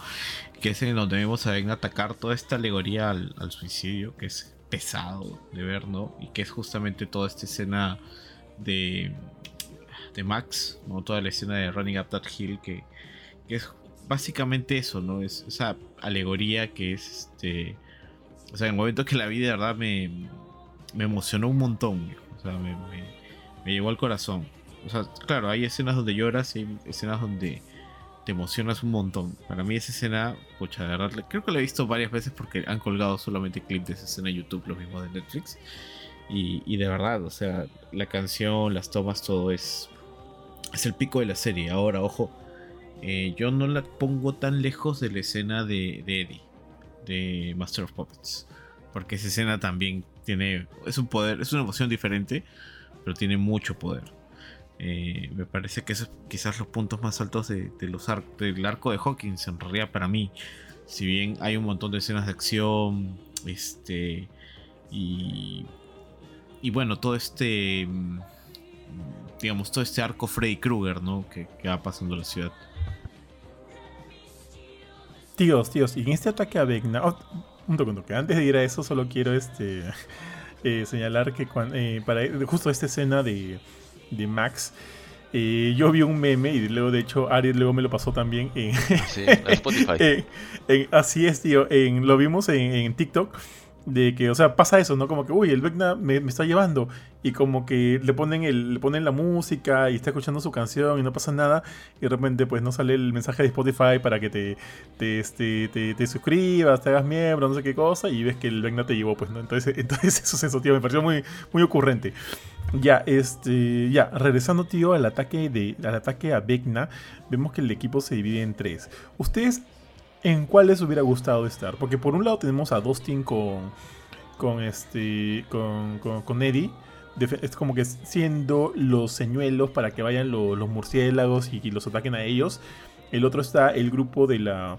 De, la, de, de, Robin, de Steve y de Nancy, yendo ellos a, hacerle daño al cuerpo de Vecna. Y bueno, tenemos al otro, el equipo de los hermanos Sinclair, de Lucas y, de Erika, acompañando a, a, Max y asumo que con el fin de, de, mantenerla con vida. ¿En cuál de ustedes, en cuál de esos tres les hubiera gustado a ustedes estar? A mí en mi casa, tío. Sí, eso iba a decir también. creo que la, la, opción más segura era la de quedarse con Max, ¿no? Finalmente no estás al otro lado. O sea, sí, claro, o sea, sí sin, sin saber lo que va a pasar después, ¿no? Este, pero obviamente, o sea, bueno, que Lucas quedándose con Max es evidentemente pues por, por el feeling, ¿no? O sea, yo también me quedaría con con este con la persona con, la que esté templada. también me quedaría con mi flaca, pues, o sea, es, eso es obvio. Entonces depende mucho de la situación, creo yo, ¿no? Em, no me quedaría con el equipo de los murciélagos, creo que eso, eso sí, no, porque ese es de ser señuelo siempre significa pues ser carne en cañón. Sí, o sea, la segura es quedarse ahí, ¿no? Pero, no sé, me hubiera sentido como la tercera rueda y estando entre Max y Lucas. Mm, pucha, no sé, si no tuviera nada que perder me hubiera gustado ir pues a, la vanguardia, metido contra Vecna. Yo, yo creo que hubiera hecho eso, tío, ir contra Vecna. Porque la, la, casa esta de, de los Krill, no sé por qué me, me, me, me, me, me pone tenso, weón. Y saber que la, que la, que la, que la carnada es Max y es como que mucha responsabilidad si es que se mueren, ¿no? Sería mi culpa. Entonces creo que preferiría ir por, por Vecna también, ir así a lo. Puta, parar sin polo, tío, a ver qué pasa, ¿ves? Este, ya, muchachos, algo de lo que no hemos hablado y sí siento que. A mí me parece un punto bajo del, del equipo de Hawkins es la de los bullies. Como que todo ese arco yo siento que no suma mucho, ¿no? En realidad. O sea, claro, ponen, o sea, la importancia del, del huevón este, del líder de los bullies, es que llega la jato esta de los Krill, se mecha con Lucas, en el interín rompen el Walkman de, de, Max, por lo cual ya no tienen chance a que, a que, a que pueda escuchar la canción y salvarse, ya que también está en plena mecha con Lucas y demás. Pero asumo que podrán haber habido otras formas de, de que, de que bueno, de que al final Max también, entre comillas, muera, ¿no? En ese, en ese, en ese lapso. Porque porque bueno, como te digo, ¿no? Todo el arco de los bullies me parece. Me pareció súper, súper innecesario. No sé a ustedes. O sea, sí, no son personajes que brillaron. Incluso creo que hay uno. Y, no me acuerdo, creo que me olvidé lo que pasó, lo que le pasó así relevante. Que había uno al que Vecna parece que lo empieza a perseguir. Creo que sí se, llega a morir. Pero ni siquiera me acuerdo. Sí, claro, lo mata, es el tercero. Sí, sí, sí. Ah, ya, ok. Porque mira, eh, ni siquiera me acuerdo de ese pata. Y acabo de ver la serie. Es este es súper relevante todo eso. Em, pero bueno, o sea, son medios para un fin, porque no solamente es el hecho de que, de que bueno, hagan que, que Max quede pues este, en estado vegetal, sino también quienes demonizan a, Eddie, ¿no? quienes se encargan de esparcir esos rumores, ah, como siempre siendo una representación pues de ese, de ese, este, de ese lado americano este, que le encanta pues demonizar absolutamente todo lo que es diferente, ¿no? creo que es más que nada esa intención la que tienen ahora, hoy por hoy que todas las series tienen su pequeña cuota de crítica eh, social, creo que esa es un poquito la, intención. Sobre todo, no sé, creo que lo interpreto de esa manera porque estoy viendo a Voice. Sí, es como un grupo que finalmente no llega a nada, como dices, son solamente medios para, para un fin, ¿no? Sin mayor eh, importancia o relevancia, ¿no? Y ahora que, mencionabas eso, que justo hemos, hablábamos este tema de demonizar un poco a grupos que son distintos. El fin de semana eh, fui con mi hijito el sábado, le llevé, tenía un, partido de básquet, es un niñito de 5 años, así que básicamente es un, no es, pues un partido partido, ¿no? Eh, es divertido verlo. Pero justo cuando salíamos, estaba en la casa de la juventud de aquí de Jesús María, cuando salíamos vimos, bueno, Pirina me, yo llegué tarde, porque tenía que chambear. Pero Pirina me dijo que había habido un evento abajo con mesas, entonces yo pensé que era algo así como de hackers, que a veces hacen hackatones, una cosa así. Pero cuando bajamos, vi un pata con un traje de, como si fuera un mago, otro pata con una capucha, así. Oh. Y nos dimos cuenta que estaban jugando Calabozos y Dragones. Era como que un pequeño grupo de organizadores de Calabozos y Dragones que estaba haciendo estos eventos para, para que más gente se meta a jugar. Y uno de los patas tenía el polo tal cual, se lo habrá mandado a hacer, etcétera, de, de Eddie, ¿no? El de Hellfire, es este. Ah, bueno, del grupo, ¿no? Del, cl- del club. Claro, claro. Sí, sí, sí, muy chévere. Qué bueno. Y dije, ah, seguro el tío G también lo tiene. Muy pronto, ah, muy pronto. Deformando las letras, porque justo caen altura de los pechitos. Oye, como Dustin, pues. Está bien, tíos. Tíos, teorías, teorías para lo que pueda pasar en la temporada 5, papus. Pucha, Mm, espero que se muera alguno de los personajes importantes. No sé si Eleven. Bueno, asumo que ya no se va a morir este Hopper. No creo que se muera Janis, Janet. No creo que se muera. Joyce, Ah, Joyce. Joyce, ¿no? Joyce. Um, supongo que la pelirroja va a estar en la mente de Vecna o en algún lugar perdido donde ha sobrevivido todo este tiempo. Y Eleven la va a sacar de ahí. Mm, ahí, ahí Ah, los Duffer Brothers no hace poco han dicho justamente que, que está viva y que está como que. O sea, Bueno, viva está, ¿no? Lo que no sabes es si, si sí, existe pero creo, todavía creo que no se ha quedado con. lugar, ¿no? Bueno, no sé, pues es una teoría interesante, puede ser eso. Es- Por ahí también leí la teoría de que Eddie también está vivo porque nunca se ve el cuerpo. Pero eso es medio raro, o sea, está no muerto. sé, me parece un poco tirado los pelos porque es- no creo que Dustin Mm. haya sido tan tan caca, pues decir, ay, ya, ya se murió este. De, Bueno, no hacer el doble chequeo, ¿no? Sí, bueno, ya, lloré mucho, pero ya me tengo que ir. Bueno, ¿quién lo tiene hambre? Una cosa así. Sí, tío. Yo asumo que si regresa será como. Como lo han estado trayendo ahorita, ponte al hermano de, de Max. Así como que. En una escena así, ¿no? Como que un detalle, un detalle, ¿no? Si es que lo traen a Eddie. Dudo mucho que lo, lo revivan a estas alturas. Ya fue, o sea, ya cumplió, ¿no? Y, por ejemplo, otro personaje que sí. Que, que no murió en pantalla, pero de que sí han afirmado su muerte es la del el Dr. Brenner. Que también ya, ya fue. Es otro muerto más. Yo también, al igual que Ari, espero que ahora sí se bajen algunos. Y hay muchos personajes, muchos, y la mayoría de ellos en realidad bastante innecesarios. Que si ya se los tienen que bajar, que se los bajen de una vez, porque ya estamos en hora, ¿no? Ya está pasando la cosa.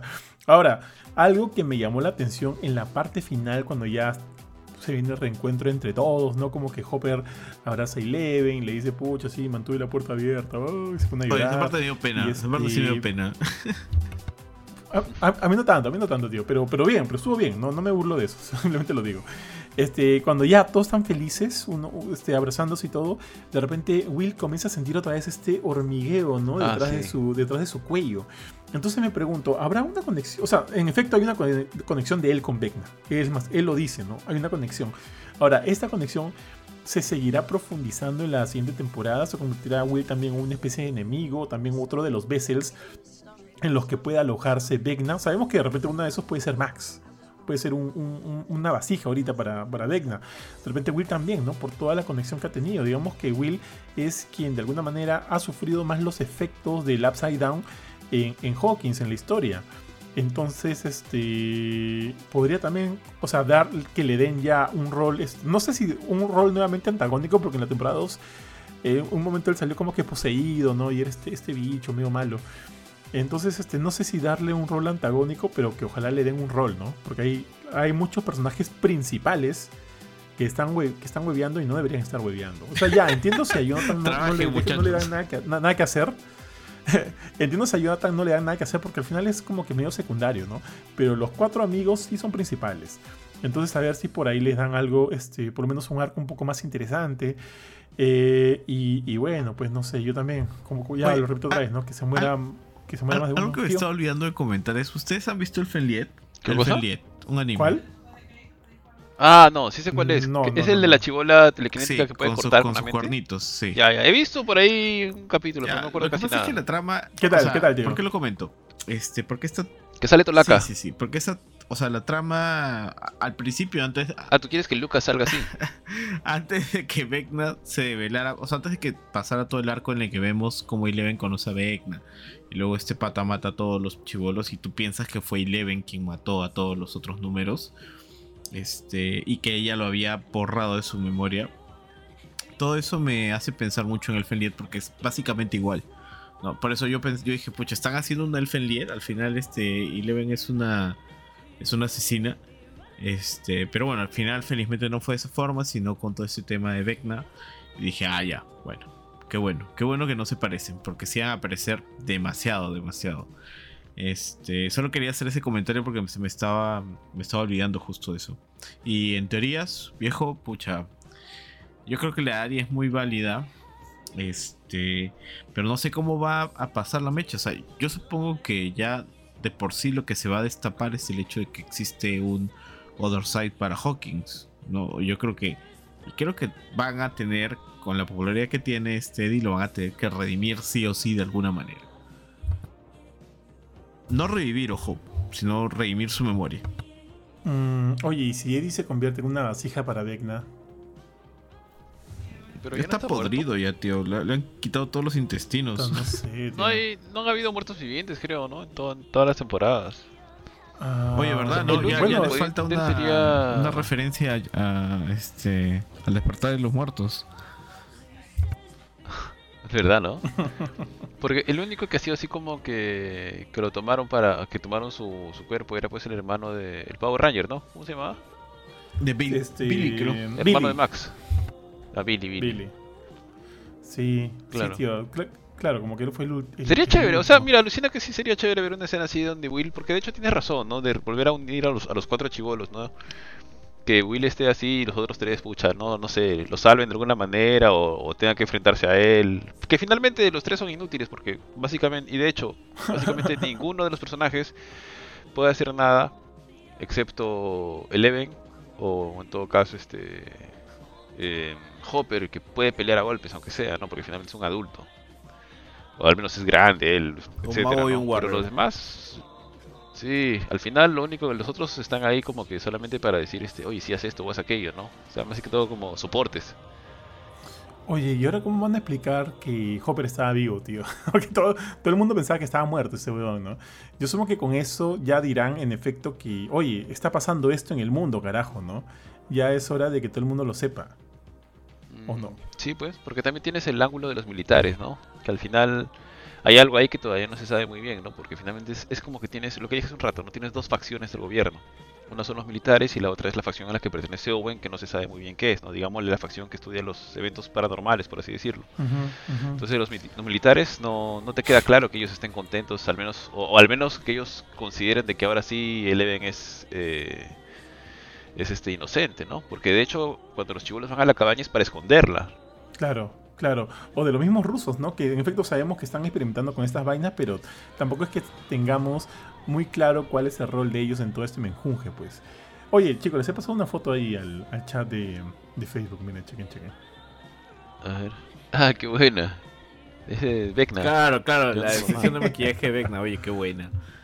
De verdad, qué chévere que, qué chévere que lo hayan hecho con o sea, con, prótesis. Me parece. Eso creo que nunca ha perdido su encanto.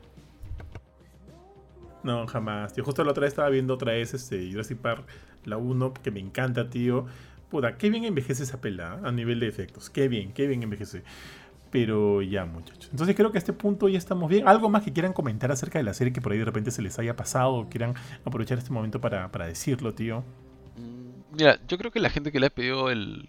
que le ha perdido el encanto de Stranger Things por la temporada 2, porque más de una persona me ha dicho que después de la temporada 2 no esperaba mucho y la dejaron de ver. Eh, la temporada 3 es chévere, la 4 a mí me parece muy chévere, creo que hasta podría decir que es mejor, que me ha gustado mucho más que la primera. Así que ya están todos los capítulos disponibles, véanla, se, disfruta completamente. Um, sí, quiero saber obviamente qué termina esto, pero lamentablemente, bueno, espero que todavía haya algo, algún plot twist al final, porque si no básicamente ya es un poquito...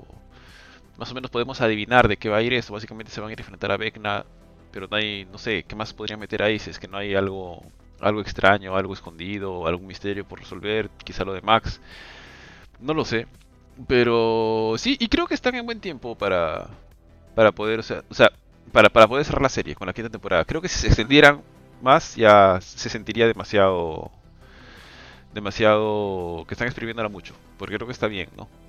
Así que por mi lado, sí, sí la recomiendo, me parece muy chévere, sí deberían verla. Creo que se arriesga un poco más en algunos sentidos, en algunos, en otros es muy conservadora con el tema de las muertes de sus personajes, por ejemplo, los principales.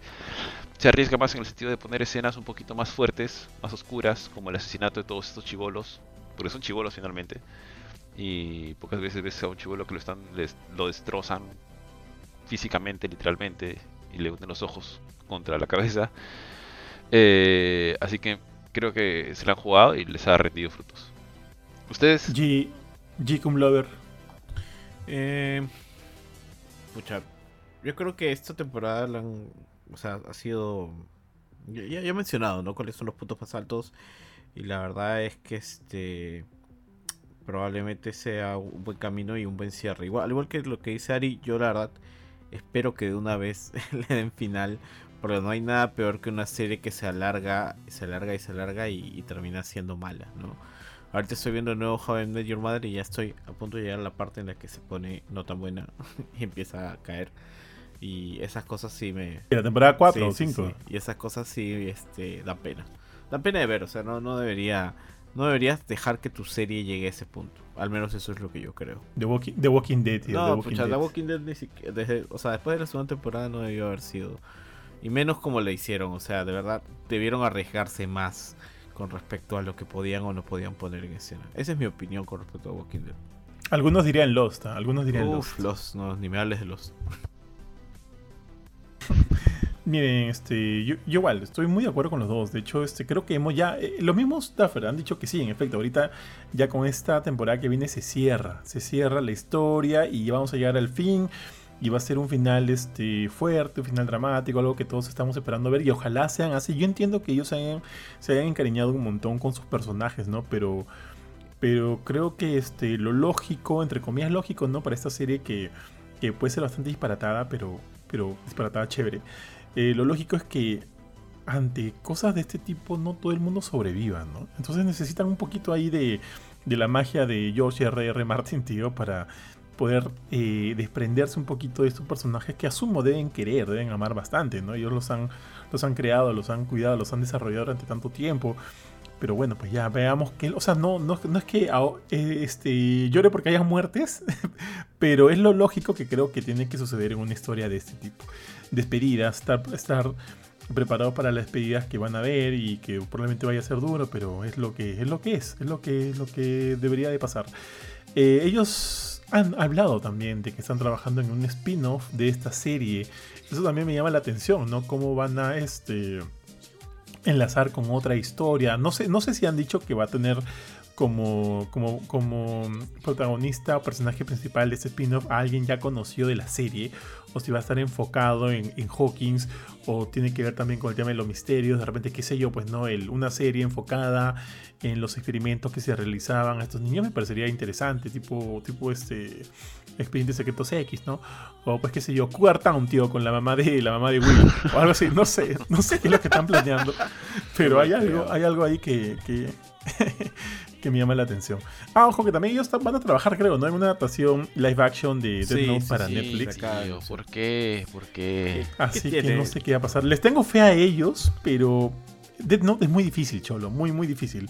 Así que habrá que ver. Las películas japonesas fueron decentes. ¿ah? Para mí me pareció decente, una decente adaptación. Este, de ahí la porquería que hicieron. Mm, no me acuerdo si no, sí son decentes. Lo único raro es la de, de, de este de Rock Chili Peppers. Oye, ¿rescatan a Willem Dafoe como Ryuk o no? Sí, sí, para mí sí. O sea, yo ni siquiera la vi, tío. Me dijeron que era tan mala que no debía verla, como El Escuadrón Suicida, la primera. Pero igual mírala, tío. O sea, tienes que verla de dos maneras. Sí, tío. Es como que tienes que ver Saló una vez en tu vida, pues. En algún momento de mi vida la Debatible, eso último es debatible. no, tío. bueno, en fin, en fin, muchachos. Eso está para otro podcast, ¿ya? El podcast de Saló. Este. De Acerrian Film, ¿no? Un podcast de Acerrian Film. Claro, tío, si no te maleas. No, gracias. ¿Han visto Mártires? Sí, tío. Ah, esa, sí me pareció una buena película. Esa es una buena pela, tío. Ese final es, ese final es increíble, ¿no? Ese final es increíble. Pero ya. ¿Lo has visto, Bofetón? ¿Mártires? No, pero creo que estás empezando a nombrar todas las películas que un ser humano normal no debería ver. Pero recomendable, tío, ¿ah? recomendable. Se le hice ver inclusive a mi hermana Sí, sí, sí lo Por allá- viejo. O sea, por el 2009, 2010. Sí, sí. Tío, ibas a decir algo, creo. Yo, no, una vez busqué qué, qué películas eran así como que. No, no me acuerdo qué busqué, no sé qué, qué era lo que, que decía, pero eran como que películas que, que eran muy fuertes, una cosa así, y entre esas están como que dos de las que has nombrado. Me acuerdo de Saló, me acuerdo de, de Serbian Film. Y dije, ay, ¿por qué? ¿Por, por qué? Por curiosidad, ¿no? Puta, hasta que me arrepentí de haber visto esa cosa. Pero- ah, pero sí las viste. Por partes, Serbian Film lo he visto por partes. Mientras desayunabas, así. No, me senté con mi, con mi familia, ¿no? Mamá, pues vamos a ver una película. Este, ya. Bueno, ya, muchachos, yo creo que ya estamos eh, llegando a la parte final del podcast. Bueno, creo que ya, eh, solo para globalizar, a todos nos ha encantado esta nueva temporada de Stranger Things. Esperamos que la siguiente y la última que venga tenga eh, la misma calidad, ya que este, ya estamos en la recta final. Como dijo Ari, creo que es bastante válido. Espero yo también que hayan este, eh, más tramas, sorpresas por desarrollar, ya que como también lo dijiste, siento que ya todo se ha alineado a lo último, pues no al, a la pelea final, a la, confrontación. Pero, pero me gustaría que haya algo más. Que, ah, ellos también han dicho, tío, que esta, va- esta temporada va a ser como que con menos episodios. Así, Así de, menos, de menor que- duración, o sea, como, como tu performance, Cholo, de menor duración. ¿Así? ¿No dijeron menos? Que van a ser por, por lo menos 6 o 7 episodios, cuando usualmente son 9, entre comillas. Mm, No sé. Bueno, pero igual, Yo- o sea, menos episodios o menos tiempo, igual es menos duración. Sí, pero tío, no sé por qué me dan vibras de la última temporada de Game of Thrones. Y ojalá Ah, que tío, no digas, por favor, no digas, tío. Ojalá que no, no. pero mira, es que el- Pero- Game of Thrones se cayó poco a poco. Hasta ahora Stranger Things no, o sea, decayó en la segunda temporada y luego se ha vuelto a levantar. Entonces Mm. no, no veo la misma Sí, se tendencia. O levanta. sea, desde que se acabó el material de George R. R. Martin, Game of Thrones sí pues fue un desastre. Sí, se fue al cacho. Sí, Tiene cosas rescatables, de todas maneras. En eso se, la batalla de los bastardos es espectacular. Pucha, pero es como que una, una cosa, pues, de, de en, en un mar de, de basura, ¿no? Tío, me acuerdo de ese meme que compartiste de, de, de American Pie 1, que Ah, Jim sí. que está con su papá viendo, viendo el pie hecho trizos, ¿no? Y será eh, Game of Thrones temporada, temporada 7, no me acuerdo la última, pues la última temporada. Otra, qué buena, tío. George R. R. Martin, lo, ¿cómo se llaman los, los, los, los creadores de la serie? D&D. Algo de Sí, D&D. decían. era David Ah, Benioff y, y el otro Ahí está. algo, algo, no me acuerdo. Y el pie hecho mierda, ¿no? En la mesa. Sí, tío. Qué buen meme. Pero ya, listo, muchachos. Gracias. Este, bueno, eh, les dejo, muchachos, para que se despidan. Bueno amigos, Sí, tío. ah, Dale, tío G. Bueno, yo le doy. Gracias amigos, ha sido un gusto volver a hablar con ustedes sobre todo esta serie Stranger Things que está bacán.